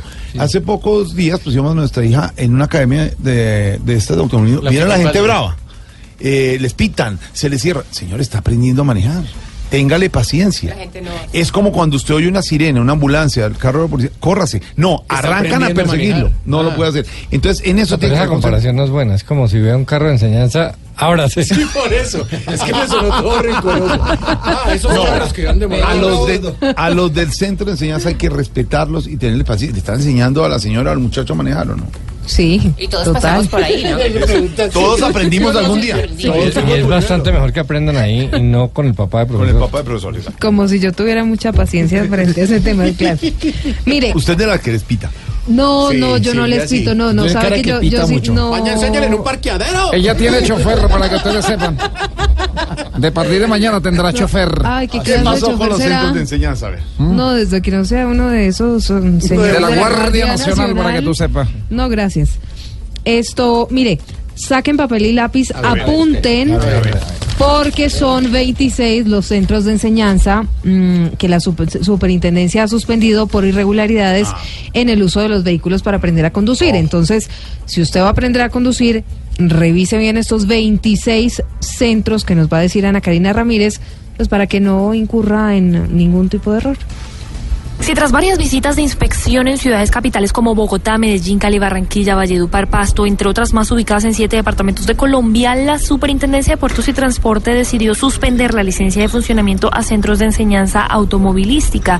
El superintendente Javier Jaramillo presentó el balance de los hallazgos, entre los que se destacan, por ejemplo, la expedición de certificados de cursos de conducción sin el cumplimiento de los requisitos exigidos para el proceso de formación. se encontraron vehículos sin las adecuaciones para la operación del doble conductor. De la misma forma, se encontraron vehículos que lo estaban utilizando para carreos, para hacer carreras individuales, prestadas como colectivo y demás. Los casos ya fueron eh, puestos a conocimiento de la Fiscalía General de la Nación y el ente de control advirtió que esta medida preventiva será por seis meses o hasta que cada uno de los centros subsane las faltas. Ahí está la información. Ojo con los centros de enseñanza. sea agresivo, autom- Jorge. Exacto, no le pite. Pero Tenga ¿por qué? Sí. Tranquilo. Bueno, Pero es- ¿sabe? Es como cuando las personas están en una de esas cebras que no tienen eh, semáforo esperando a pasar y la gente y los Le carros carro. pasan y pasan y pasan y uno ahí parado esperando Es a ver si alguien de repente frena para dejarlo a uno pasar. O la de siempre, la direccional. Usted pone la direccional, no le va a pasar para nadie. otro lado. No, no le va a pasar nadie. No, nadie. Riffy Rafe del momento Silvia, director de la policía y vicepresidente Naranjo. ¿Qué pasó? Óigame, pues está incómodo el director de la policía, el general Jorge Nieto, esto luego de que la semana pasada el vicepresidente Oscar Naranjo dijera que no está satisfecho con las cifras sobre seguridad que han presentado las autoridades. Pues Nieto le responde y le dice, vicepresidente, pues trabajemos en conjunto con el gobierno en vez de andar criticando tanto. ¿Qué fue exactamente lo que le respondió Daniela? Hola, buenas tardes. Pues el general Jorge Hernando Nieto, director de la Policía Nacional, aseguró que a pesar de la preocupación que ha expresado ya el vicepresidente general en retiro, Oscar Naranjo, sí hay que ser positivos sobre las cifras que vienen en reducción. Además de esto, dijo que para poder lograr las metas hay que ser un equipo. Aquí ha habido un avance importante que hay que resaltar y desde luego tenemos situaciones que nos afectan, nos preocupan todos los días y que sobre eso es que estamos focalizando y priorizando todas las capacidades que tenemos. Pero es importante también ser positivos en cómo va avanzando la seguridad y la convivencia en el país. El general aseguró que aún hay preocupaciones, pero que, por ejemplo, algunos delitos como el homicidio, el robo y la extorsión han disminuido en el país. Sí, señor. Abrimos nuestras líneas porque... Populi- No, Marlene, ojalá que no salga esa llamada. Abrimos nuestras líneas porque Voz Populi es la voz del pueblo. Buenas tardes, ¿quién habla? Buenas tardes, amigo. Le habla John Jairo Velázquez Vázquez. Ay, Dale, ¿Qué no. pasó? Ay, esto. Señor, Alias ¿cómo- Popeye. Sí, señor. Mano sí. derecha, Pablo Emilio Escobar Gaviria, Sí. jefe de sicarios del cartel de Medellín, Sí. youtuber, estatua humana, clown, peluche gigante y recreacionista de picardías. Ay, señor. ¿También? Don Popeye, ¿cómo le va? Muy bien, amigo. Por aquí preparando todo para empezar Feria de Flores. ¿Así? Es la fiesta que, que más le gustaba al patrón. Como en su casa siempre fueron amantes a las flores. ¿En serio? Sí, ¿cómo sería que doña Hermilda, que en paz descanse, le hablaba a las matas y por miedo al patrón ellas le tenían que responder? La que le, la que la dejara hablando sola sabía que se iba de fumigada, amigo. Eso no aparece en los libros de historia, eso no lo cuenta nadie porque les da miedo, porque saben que yo, Popeye, guerrero de bandidos, sé lo que es ser. El caso es que el patrón le gustaba tanto las flores y era tan excéntrico que una vez en una feria me dijo, Pope, escógeme las mejores 84 silletas y llévamelas a la hacienda. ¿Y es que iba a hacer otro desfile o qué? No, era para llevar para el velorio de un canario que tenía unas señoras del aseo que se murió. Sí, señor. Pero no solo se gozaba el desfile de silleteros. Me acuerdo que una vez en el desfile de carros antiguos trajo a Jorge Alfredo, ¿Qué? a Felipe Zuleta y María Auxilio Vélez. ¿Qué? Y los montó en tremendo Ferrari último modelo y los metió al desfile. No, no, no, pero un Ferrari es último modelo. ¿Dónde está lo antiguo? Por dentro, amigo. No. Ay, pero sí, Jorge, ¿usted montó en Ferrari? Hombre, sí, yo tampoco, hombre. Ay, el patrón. Diga la verdad, estaba en feria, no me acuerdo, diga. El patrón. ¿Cómo sufrieron los rines de ese Ferrari cuando... ¿Ah, sí? ¿Qué le pasa? Sí, el patrón. Eso parecía un carro de rodillos. Después de que eso. Y se pinchó y Zuleta dijo, está reventado. La gente, la gente, la gente gritaba, mira ese globo con patines. Ay, ay, ay. Cosa increíble, amigo, eso no cuenta los libros de historia, amigo. Pero, ojo, ¿cómo le gustaba la feria? Que en los desfiles empezaba a dar tiros al aire. El patrón daba tiros al aire en feria. Cosa de locos, amigo. Cosa que nos daba mucho susto, además, porque una vez con un balazo les atravesó a dos muchachos las partes nobles. Uy, no. Sí. Como quien dice, ahí mató dos pájaros de un solo tiro, Uy, amigo. no, Recuerde, amigo, que habló con Joaquín Velázquez Vázquez, él es Popeye. Manéjese bien para acá para lo de último. Voz Populi es la voz del pueblo. Ha descalificado la Iglesia Católica, la Conferencia Episcopal, al señor José Galat, rector de la Universidad de la Gran Colombia, propietario y rector y gerente de Teleamiga. Dijo Galat que el verdadero Papa es Benedicto XVI y no Francisco, quien según él fue elegido por una mafia de cardenales que lo ha confesado desparpajadamente. Como raro Falso y dañino. No es José Galat, sino el Papa Francisco. Dice el señor que tiene Teleamiga y dice tener un canal católico en vísperas de la visita del Papa. Como extraño, mire, pero para entender a este espécimen, aquí les tengo Naturalia. Hola amigos, bienvenidos a Naturalia, la historia de los animales y los animales en su histeria. Hoy analizaremos una especie de la era mesozoica. Se trata del Josesaurio galat, conocido también por su nombre científico como Viejitus cacrecus. El Josesaurio es una especie de dinosaurio que pertenece a las tres pre, prehistórico y precandidato presidencial. Habita cerca de la Universidad La Gran Colombia. Cuando se ve acorralado, gruñe de esta manera. Es, es que hay una ignorancia profunda de ustedes, los periodistas, y de todos los católicos sobre las realidades de la iglesia. El josesaurio es una especie inofensiva, al parecer, pero su lengua es demasiado venenosa. Ha atacado a varios durante su existencia, pero ahora sus feroces ataques van en contra de una especie que pasará en septiembre por nuestro país, emprendiendo un largo viaje desde el Vaticano. Les recomendamos a las personas susceptibles a las endemoniadas embestidas de animales abstenerse de seguir escuchando. Porque este papa es falso. Es falso y, como falso es inocuo. Le pavimenta las puertas al anticristo. Se creía que este terrible lagarto jurásico se había extinguido por completo, pero ahora resurge de la nada y se nota que al contrario de las demás especies, esta no evolucionó. Al josesaurio se le nota la ira en su mirada, pero sobre todo se nota su furia cuando ataca a la Iglesia Católica. Falso y dañino es el papa, el, el que supuesto papa Francisco I, porque fue elegido por una mafia de cardenales. Estas especies de dinosaurios usan varias posiciones para su desplazamiento, pero el josesaurio conserva una postura muy radical, algo que se descubrió cuando lanzó este gemido. El verdadero papa es Benedicto XVI. Y bien amigos, hasta aquí el análisis del Josesaurio Galat.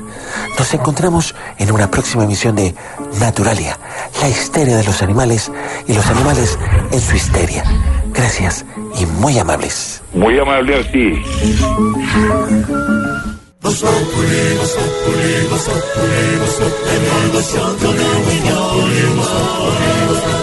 En Blue Radio, en Blue Radio disfrutamos Voz Populi. Ay, sí me sé, pero en Voz Populi no puede faltar su tintico, sí me sé. Con café Águila Roja. Tomémonos un tinto, seamos amigos. Pero que sea águila roja. A ver, tome su tintico, sí me sé. ¿Y Ay, qué sí se estará preguntando? Ignorita. Oiga, don Jorgito lindo de mi corazón. Sí, tintico, linda, gracias, su merced. Está bien. ¿Cómo su va todo, Ay, mi cuidado. Tranquila, cuidado, lo. Sí, su merced, está bien. Oiga, su Sí, merced, don ten. Jorgito lindo de mi corazón. Yo muy triste, su merced. pasó? Muy triste, su merced, porque ¿hasta cuándo nos tocará ver tanta, pero tanta corrupción en este país, su merced? Ay, ay, ay. ¿Ah? Como diría usted, esa joda. Esa y se la joda. acepto y el y término. viviendo uno con un mínimo, su merced, y los de arriba, su merced. Robando. Robándonos a nosotros Robando. los ciudadanos, su merced. La Eso ruta de los tristeza. sobornos de Odebrecht ya apunta a tres congresistas y los que faltan, Y porque el fiscal porque general dijo en las últimas horas que faltarían más congresistas por saberse que estuvieran metidos en las coimas de Odebrecht. Don Álvaro Forero, ¿Imagínese esa joda? ¿cuándo vamos a tocar fondo en estos casos de corrupción? Esto parecería que esto ahora comienza. Todos los días sabemos algo nuevo. Pues hay que hacer reformas, Jorge. Eh, los ciudadanos tienen que tomar eh, medidas, elegir mejor y presionar por reformas. Ahora sí tenemos clara la fotografía de Odebrecht. Al anterior le hacía falta de todo. Le hacía falta plata porque solo sabíamos de 6.5 millones, eh, que era una cifra muy inferior a la de otros países. Había países como Venezuela, donde se hablaba de, de sobornos por 90 millones de dólares. Eh, y antes solo se sabía de un corrupto, el viceministro de Transporte García. A esa fotografía también le hacía falta los políticos, que normalmente son los intermediarios entre los funcionarios Siempre están ahí. corruptos Sí, señor. y los contratistas corruptos. Eh, políticos que usan su poder político para disfrazar intereses regionales, eh, el interés por una carretera para una región, eh, por intereses económicos corruptos, pues donde no están actuando como representantes del pueblo, sino como criminales. Y le hacía falta a los privados que hacen los arreglos de negocios eh, aliados con Odebrecht. Esto prueba una cosa, Jorge, que los contratos de billones de pesos, como el de la Ruta del Sol, eh, no se consiguen con simples aportes a campañas presidenciales como creen algunos. Se requieren andamiajes gigantescos de muchos actores y cifras inmensas. Y muchas veces son esos mandos medios eh, los que toman las decisiones. Eh, en el caso de Ruta del Sol, se supone que el ministro de Transporte de la época no supo nada, ni el presidente supo nada, eh, que fue el viceministro, estos políticos, y en eh, el tema de, y con- de la concesión, la ampliación de la concesión eh, de Gamarra, pues todavía no hay precisiones. El, el fiscal ha dicho que, que no se han encontrado responsabilidades de miembros de este gobierno. Hay Todavía. que esperar que Todavía, la... sí. Pero entonces ya tenemos la película. No eran 6.5 millones, no era solamente el viceministro, eh, no era solamente unos políticos tratando de eh, interceder por sus regiones, no eran solamente unas transacciones eh, normales en el sector privado, era un entramado gigantesco. Se pregunta uno por qué esos entramados tan grandes no se no caen más frecuentemente. Este cayó fue por la Fiscalía de los Estados Unidos. Eh, pero aquí, habiendo tantas partes, debería ser un poco más fácil. Mucho más fácil. Sí, para señor. poder saber lo que está pasando. Pues estos congresistas van a quedar destemplados y para ellos aquí está nuestra dedicatoria.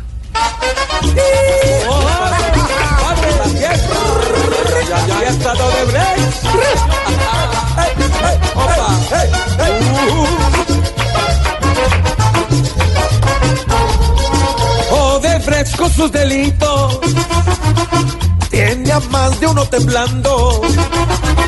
Los corruptos no son mitos, siguen vivos y coleando por coger más contraticos. Manos andaban untando y ellos con bombos y pitos su platica celebrando. Odebrecht, una vez digan quién metió mano. Odebrecht, Odebrecht, hasta el Papa terminar involucrado.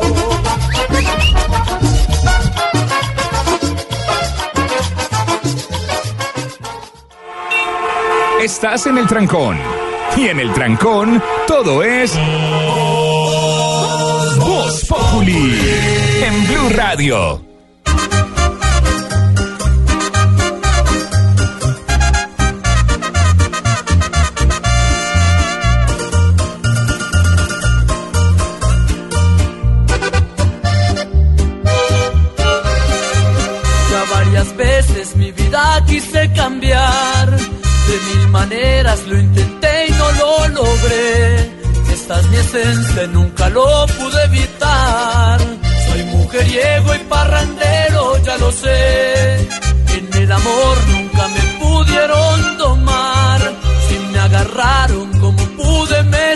Solté. Conseguí a otra que pudiera reemplazar tantos abrazos y caricias en mi piel. ¿Qué días? ¿Qué día es hoy? Como así, miércoles. Miércoles 26 de julio. Así se llama esta canción. ¿Qué día es hoy?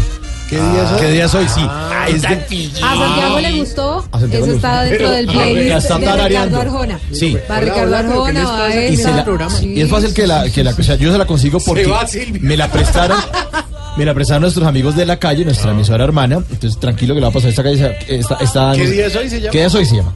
La canción es de Jason Jiménez, que es un artista de los de la calle, que hoy cumple 26 años. Y que va a hacer una rumba en Villavicencio, la cosa más brutal.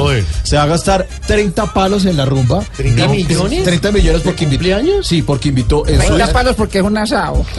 porque en su discoteca en Villavicencio ¿Tiene discoteca? tiene discoteca. Entonces invitó artistas y van a estar artistas en escena y todo el montaje para su ¿Y cumpleaños. de los 30 millones cuánto le dieron usted? Por ahí información. No, no, no, me contaron mis amigos de la calle. ¿Sabe, qué- ¿Sabe quién va a ir a la, a la fiesta? Va a ir la gente de la red. ¿Loquillo va a ir?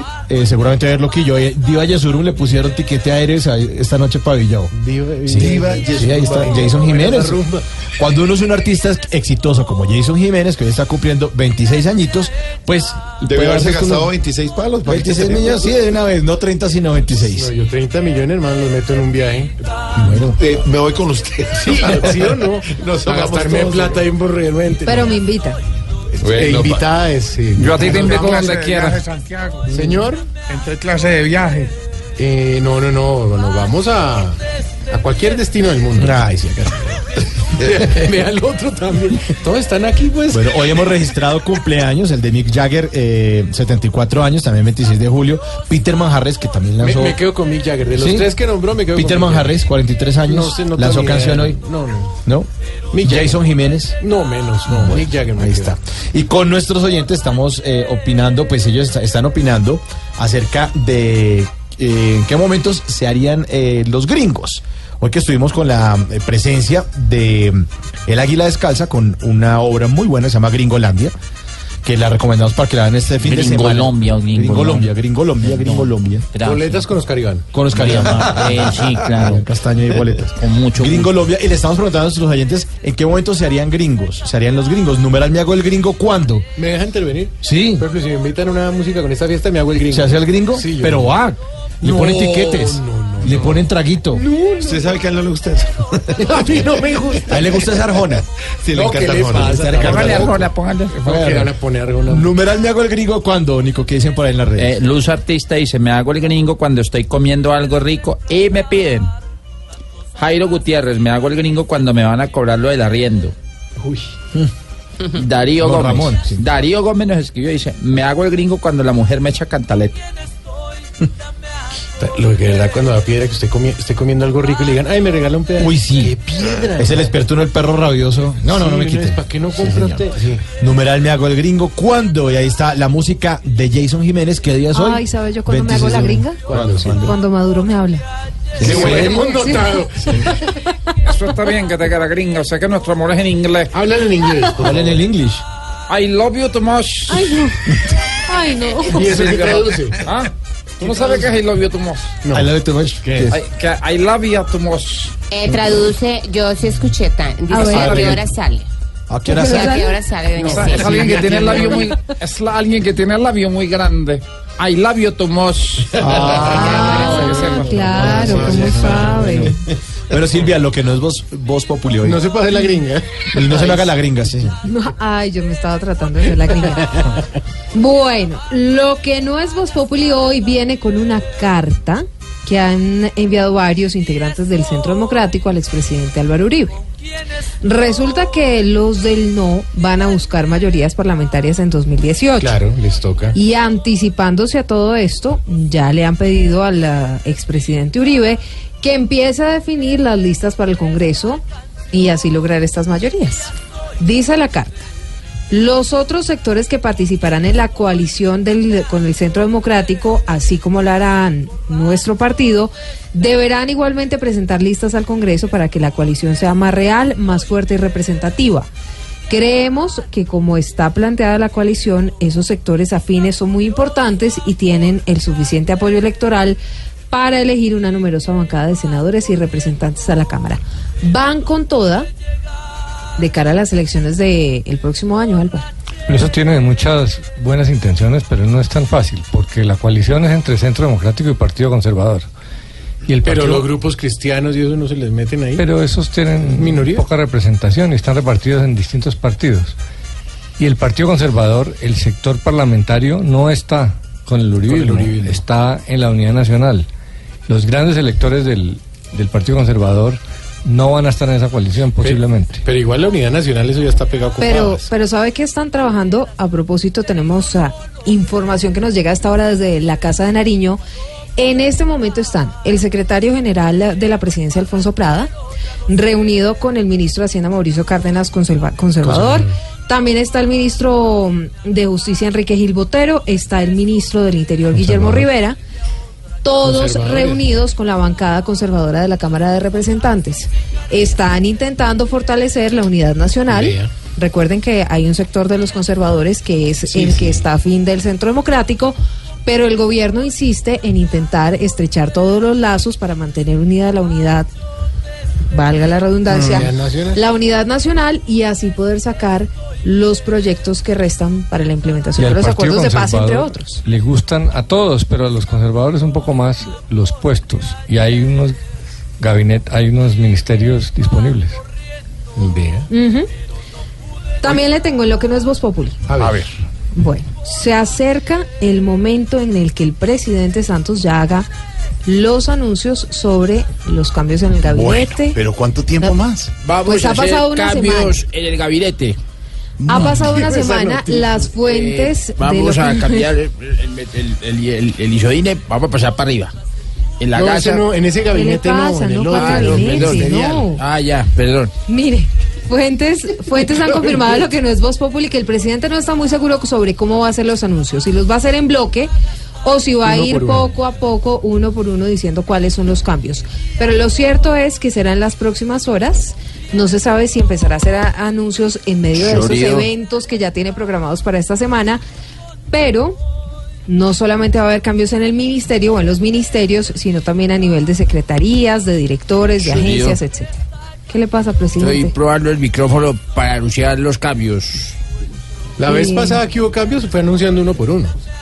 Sí, esa, es- esa ha sido la tradición del, del presidente, pero esta vez es un poco distinto porque pidió renuncias generales. Entonces, lo que pasa es que anunciarlos todos al tiempo es muy difícil porque armar el muñeco presidencial es muy difícil. ¿No le parece, Álvaro, que a veces este gobierno se ha caracterizado porque se demora en ese tipo de cosas? Se demora más. Entonces, por un lado le mide la, le mide la temperatura a la opinión pública, pero por otro lado deja que todo el mundo empiece a hablar mucho, eh, deja pensar mucho a la gente y, y- y termina la cosa no saliendo tan bien. Sí, en materia de comunicación no es tan bueno, pero en este caso yo creo que es adrede, ¿no? El presidente lo que dijo es, está disponible y vamos a, a reconfigurar la coalición de la Unidad Nacional. Eh, todos los ministerios, o buen- buena parte de ellos están disponibles. Eh, vamos a ver, eso genera un efecto político muy grande. No es lo mismo sentarse a cuadrar apoyos con el gabinete en interinidad que con los Óigame, puestos llenos. Le tengo uno que no es dos populi de Silvia, la Comisión Interamericana de Derechos Humanos, preocupada por las garantías a la prensa en Colombia a raíz de las calumnias dice el tuit de el expresidente Uribe, Daniel Samper Ospina. El senador Uribe ha dicho que le va a contestar a Daniel Samper, Ujú. que está En que le contesta, horas, que ya exacto, casi le va a que contestar. Ya estoy que listo. espere. Que, que- Ya que están casi, esas. que ya. Mientras tanto, el enfrentamiento continúa. Esta es una comisión interamericana de derechos humanos, cosa seria, que se, se ve preocupada por, por garantías de prensa, cuando lo único que habría que hacer para ellos y para algunos analistas es que el senador Uribe hubiera dicho, mire, no, di- no quise decir violador de niños, sino violador de derechos de niños porque se burló de la hija de la senadora Paloma Valencia. Era todo el- la cuestión, ¿o no? Sí, pero el presidente Uribe decidió no solamente no retractarse, sino ampliar la denuncia y luego eh, recibir el apoyo de todo el partido. O sea que, eh, pues la comisión obviamente eh, puede decir algo. Normalmente los abusos a la libertad de prensa vienen de los gobiernos. No es tan usual que vengan de la oposición. Por eso es que es, es tan difícil de entender. Pero lo que hay detrás de esto es una decisión política del presidente Uribe de enfrentarse a la prensa porque eso le da réditos políticos. Entre tanto, terminó la temporada Daniel Samper Ospina con todo éxito en el Teatro Nacional. Inauguró funciones los lunes que no trabaja el Teatro Nacional. Cincuenta y tantas funciones. Recibió un como una Sí, plaquita, un placa, sí, reconocimiento, claro. sí, sí, sí. Después sí. del agarrón con Uribe recibió una placa y se va a presentar en otras ciudades. Mañana, mañana va para Villavicencio, eh, en mi puta obra, Daniel Sanpero Espina, el youtuber de los 40 o de 42. 42. Sí, mi puta obra, mañana en Villavicencio, en el auditorio Germán Arciniegas. Las boletas las pueden comprar en el éxito, en tu boleta, y averiguan. Tienen que ir a- está buena esta Ahí está, senador Uribe, para que vaya a Villavicencio y lo veas. En segundos, contacto con la isla, Barbarita. ¿Con quién estoy? Ya me acordé.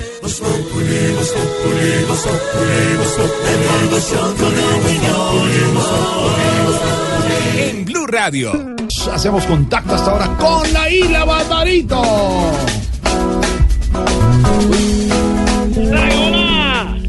¿Cómo vamos, Barbarito? Bien, mi hermano, día festivo hoy, pero te voy a hablar de Habana Abierta, este grupo, un colectivo de muchachos que se reúnen en, en Venado, que tú sabes, una zona muy buena de acá.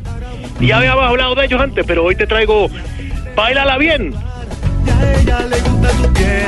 Ponle la mano y mismito en el filo y mueve, que mueve bien con estilo y tamarino. Como siempre. Novedades musicales con Barbarito. ¿Cómo va todo allá en la isla, Barbarito? bien, bien. Te quiero, te quiero contar antes de, de, de- de Habana Abierta Sí. que la gente puede decir, bueno, esto es un rockazón, una timba con rock, o una rumba con funk, o una conga con pop. todas las Puedes decirle todo eso porque tiene todo eso. ¡Qué Sí, delicia! sí, sí, Mira, bailala bien. Mi conga tiene sabor del monte y de la ciudad. Siente el meneo y el cachondeo es cultura universal. Cuando te Eh, suena como al, co- como, como al Mocedades de, de Cuba. Oye, oye. Como al, eh, ¿Cómo se llama el que le gusta a nuestro compañero? Al Ricardo Arjona de Cuba. Una ¿Qué cosa le pasa, muchachos? No, tiene nada que ver con eso. ¿Usted ha oído, Barbarito, a Ricardo Arjona? Me dicen que usted es muy aficionado. No, el único poeta guatemalteco que yo conozco es Rubén Darío. Exacto. El de la Torre de Marfil. Este otro señor, eh, tú sabes lo que hace el, mercado el mercadeo, toda esta cosa. Nada más, te lo dije todo. Entre gustos, no hay disgustos, eh, Barbarito, y menos en materia de música, que aprendemos muchísimo con usted. ¿Cómo está la isla, Barbarito? ¿Estás de Bien, bien, bien, bien. bien. Te cuento. días de fiesta. eh, mira, Alfredo, hoy día estamos festivos. Hoy hay, muchas banderas en la calle Ayer, hoy y mañana. y estamos festejando el Día de la Rebeldía Nacional.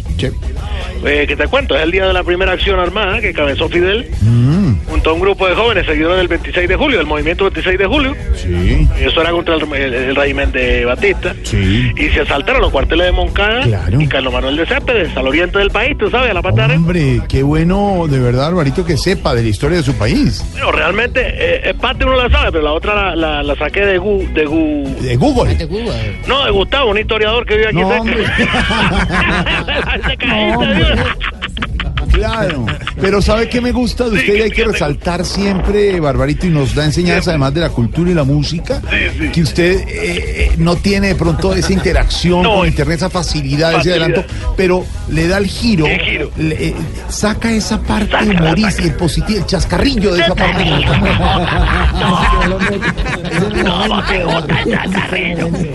Riendo. Impresionante, impresionante. Claro que te digo que a pesar de que ya no está Fidel y de que las acciones armadas disminuyeron, porque bueno, ya no estamos en guerra con nadie, ya la Guerra Fría pasó, en el marco de esta celebración pudimos comprobar que, la, que las tomas siguen en Cuba, tú sabes. ¿Sí? ¿Y qué se tomaron? 20 botellas de ron, porque No, estamos de celebración. No, me está- no estamos hablando. Mira, mira, bailala bien, con Habana abierta. corazón ahora canta conmigo. Pequeñita Marino, Hola, Barbarito. Hablando de noticias y de coyuntura, usted que está también informado y, está permanentemente actualizado en noticias allá. ¿Qué piensa sobre, sobre la negativa de Cuba de participar en la mediación ante la crisis venezolana? Ya en algunos minutos vamos a hablar con Álvaro de eso, pero ¿qué piensa usted? Bueno, tú permíteme entonces, hago yo mi análisis para que después pase algo. Ah, ¿usted conoce a don Álvaro? oh, muchacho, claro, eh, Álvaro eh, Forero, ¿verdad? Sí, Álvaro Forero. Sí, sí, lo escucho en la mañana porque también tengo la forma de poder sintonizarlo. Qué bueno. Es un gran pensador, mi hermano. Que un pensador, sí, un sí. gran pensador, es un pensador. Una guía. un- Una guía, un faro, un faro, luz y guía. Bueno, pero ¿qué piensa de que Cuba no sí, bueno, eh, eh, no, eh, hay muchas cosas para tocar. no estoy poniendo en orden la cabeza, porque tú sabes, uno por cualquier lado se puede ir. Pero, eh, mira, Alfredo, eh, Jorge. bueno, también dile a él que sería incoherente ver a los de otros países mintiéndonos y a los venezolanos tratando de salir. Ay, ay. La verdad es que los problemas eh, los deben arreglar todos los venezolanos, ¿verdad? Sí. Que decidirán quedarse en ese país a pesar de las circunstancias. O sea, las circunstancias son Diosdado y Maduro. No, Barbarito, ¿qué va? y un peligro esos dos, mi hermano. no, no, no. Hoy una bala de cañón son esos dos. Sí. Oye, una pregunta. Sí, a propósito del tema que te quería comentar. Sí. ¿Qué desierto tiene que Colombia eh, prácticamente se venezolanizó, podríamos decirlo? Hombre, eh, Barbarito, eh, eso que está diciendo usted es cierto y le han llegado noticias que son importantes. Ha llegado mucho venezolano a Colombia. Lo del éxodo de las últimas horas es impresionante. Más de 150 mil personas. Oh. Eh, Migración Colombia está tratando de controlar el miedo de lo que pueda pasar el domingo por la constituyente. ¿no? Bueno, sí, tú dices. Bueno, que Colombia se ha venezolanizado tanto, me dicen a mí, Sí. Que por ejemplo este muchacho que canta, Juanes, Juanes, estuvo hombre, aquí en La Habana. paisa, claro, muy bueno. Él estuvo aquí en La Habana, el Sí. concierto de La Paz, tú sabes, Sí. que ya no dice esa cosa que dicen los colombianos, que dice que chimbaparse. ¿No? Se dice así, que Sí, chimbaparse. que chimba parce, me Se dice. dice que chimbachamo. No, hombre. No, no, eso sí no tiene. Bueno, un chacarrillo, un No, chicharrillo, como dices tú. Chascarrillo, chascarrillo. Chacarrillo, malo. chacarrillo. Sí, no- Oye, mira, bailala bien con Habana abierta. Muchachos del Venado. Con todo el sabor de la Antillas, Qué porque bueno, el Caribe bueno. somos muchas islas, tú sabes. Y a, la, y a Cuba también le llega esa música. Barbarito, Impresionante. abrazo, Barbarito. Oye, bueno, me, me- te tengo que dejar también, porque te doy un abrazo, porque tengo que ir a recoger a Babalú, que está en la playa. Ay, qué bueno que deje ir a Babalú a la playa, qué no, bueno. no, no lo dejé ir, fue, fue para Miami, pero le volví una ola. No, hombre. Ya está revolcándose, ya comiendo arena. Chao, Barbarito. Bailala bien, recuerda. Con la. Habana abierta. Corazón ahora canta conmigo. Pues, Momento para nuestra sección. Por algo será. Don Álvaro Forero, lo acabamos de hablar con nuestro corresponsal permanente en Cuba, con Barbarito. Cuba ha negado rotundamente intención de participar en una eventual mediación internacional para buscar la salida política de la crisis. En, en otras palabras, salida de Maduro de Venezuela. Reclamó el absoluto respeto a la soberanía y la autodeterminación de ese país. ¿Por qué Cuba niega esa mediación si era una esperanza a ver si, si se resolvía la, la crisis? Pero antes de eso hay que preguntarse más bien, Jorge, ¿por qué se pensaba que Cuba podía actuar de mediador en el tema venezolano si eso era dejar el apoyo total a Maduro? Y Cuba ha sido el país más extremista contra los intentos de intervención de la comunidad internacional en los asuntos internos de sus países, de los países.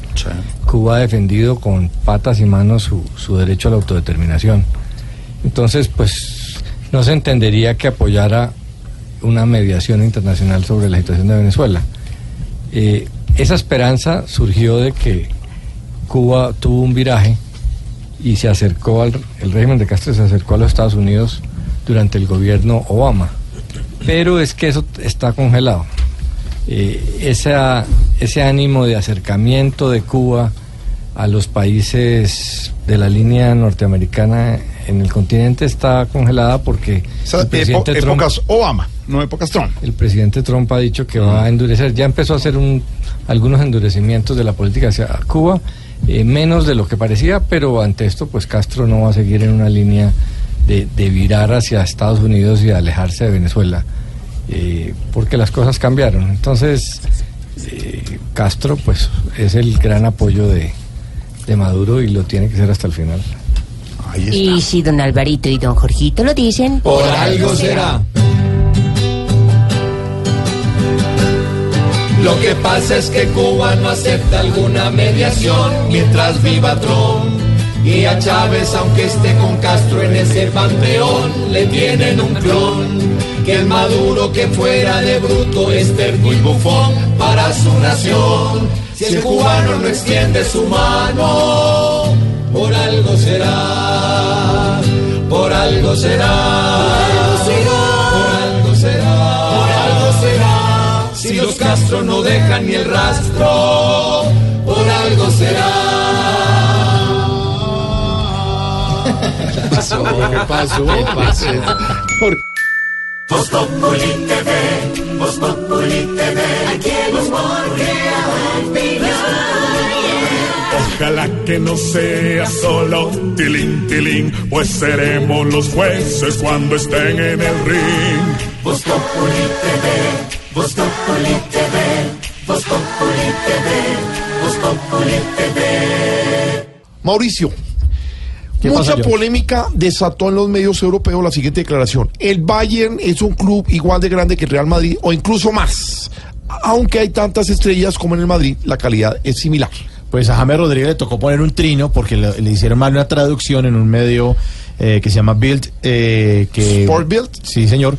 Le hicieron mal la traducción eh, y entonces dijo, ya, ya mire, y puso, puso esto en el trino. Esto es mentira, no he dicho esto, respeto total eh, por el Madrid, por favor déjeme tranquilo, ya me he ido de España, gracias. O sea, no más bullying por redes sociales. ¿Qué, es tanta molestia? Era o sea, ya se fue, ya no Ya. lo molesten más. Ya. Y, y- y sobre este tema es nuestro cuentico del día.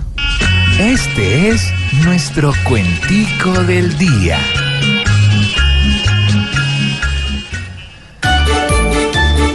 Este es el cuento de un pibe, un ídolo en formación, un deportista que vive tan lejos de su nación, con una persecución que ni a exministro de Uribe. A, a diario pa- palo me dan, eh, me critican peque o rece, pe- pendientes de mí están, la, la prensa se endurece, ¿cómo será cuando empiece a gaguear en alemán? Si entre espadas y paredes a estar la prensa lo obliga, si en Twitter a sus mercedes hay gente que lo fatiga, eso no es sino que diga para manejarle las redes. Cuidado. ¿Qué importa si los insultos explotan para allá y para acá? Don James ya es un adulto y hasta bien claro tendrá que al fin es él el que está ganando plata por bultos. Y aunque no era el billete, aquí el tema sustancial habrá que hacer que se ojete de manera racional para que Europa respete a este ídolo mundial.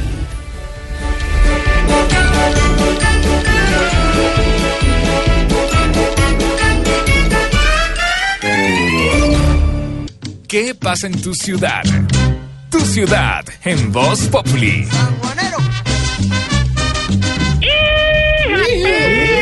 ¡Alonso! Don Aloncito. Cuando viene para acá harta gente marrano. No, porque ya comimos del chorizo, si me sé esa joda, la picada.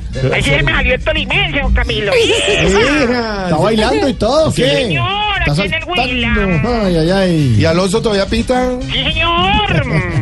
Aquí Alonso Pite de los 103.1 en el Huila. Uy, buen primor. Voy con mi copia del folclore.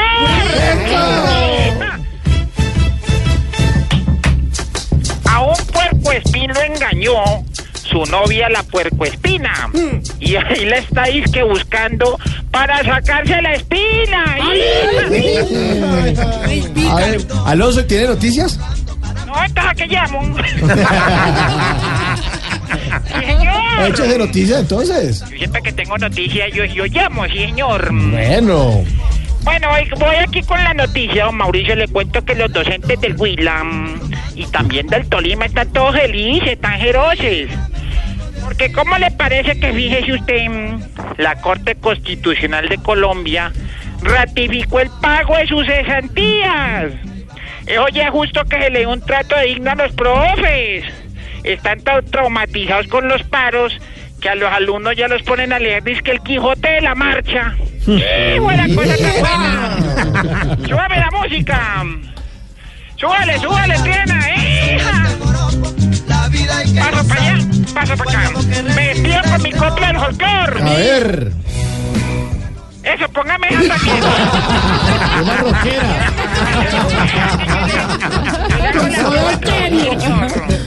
Haga una, una copla con su estéreo. Con de música ligera. De música ligera. Ahí voy. A ver. Un carnicero creó Facebook como desde abril y apenas tiene un me gusta en la foto de pernil. Hasta luego, Alonso. Hasta luego, llame más seguido.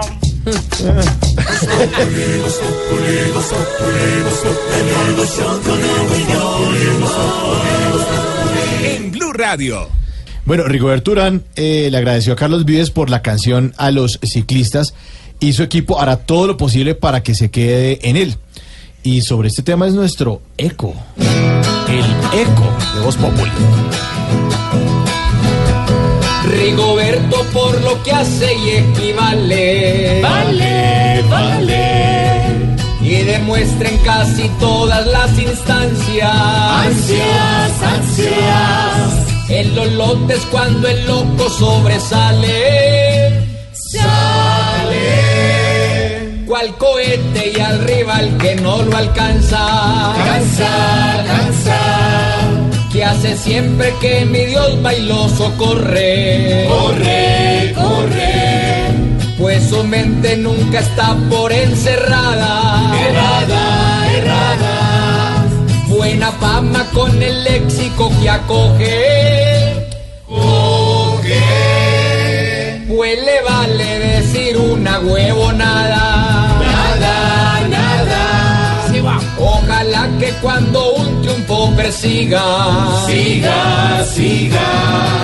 Demostrando que no es cuando lo anulo. Nulo, nulo. Como vuelve a sus montañas enemigas. Migas. Que le arde con cada etapa calculó. Papi chulo. Pero terrible situación en el país con las pandillas, don Álvaro Forero. Hasta la fecha se han identificado 391 grupos de pandillas juveniles. El 80% tendrían entre 10 y 30 años, como un niño de 10 años en una pandilla.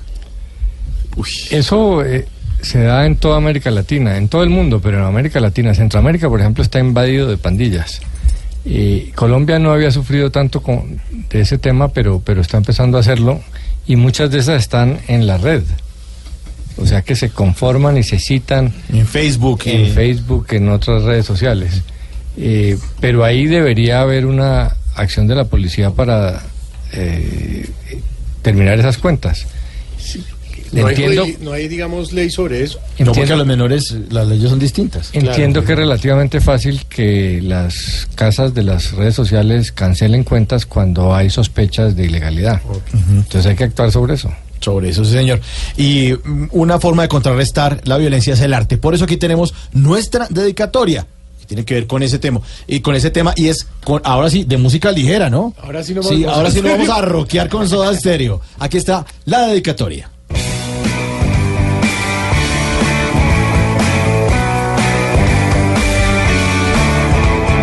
¿Qué sucedió en Colombia? ¿Qué pasa? Que hoy solo ven jóvenes en bandas. En tiempos de paz, la violencia sigue.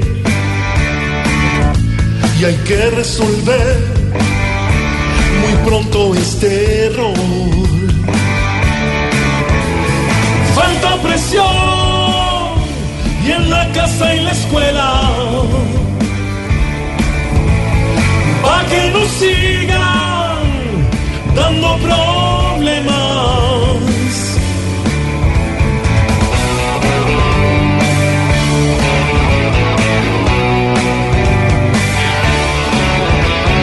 Hay que entender que casi no hay forma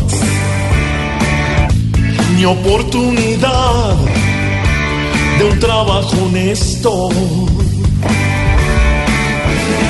Pero es mejor si actuamos por las buenas. Hay más salidas y otras maneras. Gracias. Totales. Adiós. Gracias. Hasta mañana. Camilo. Gracias, Camilo. Hasta mañana.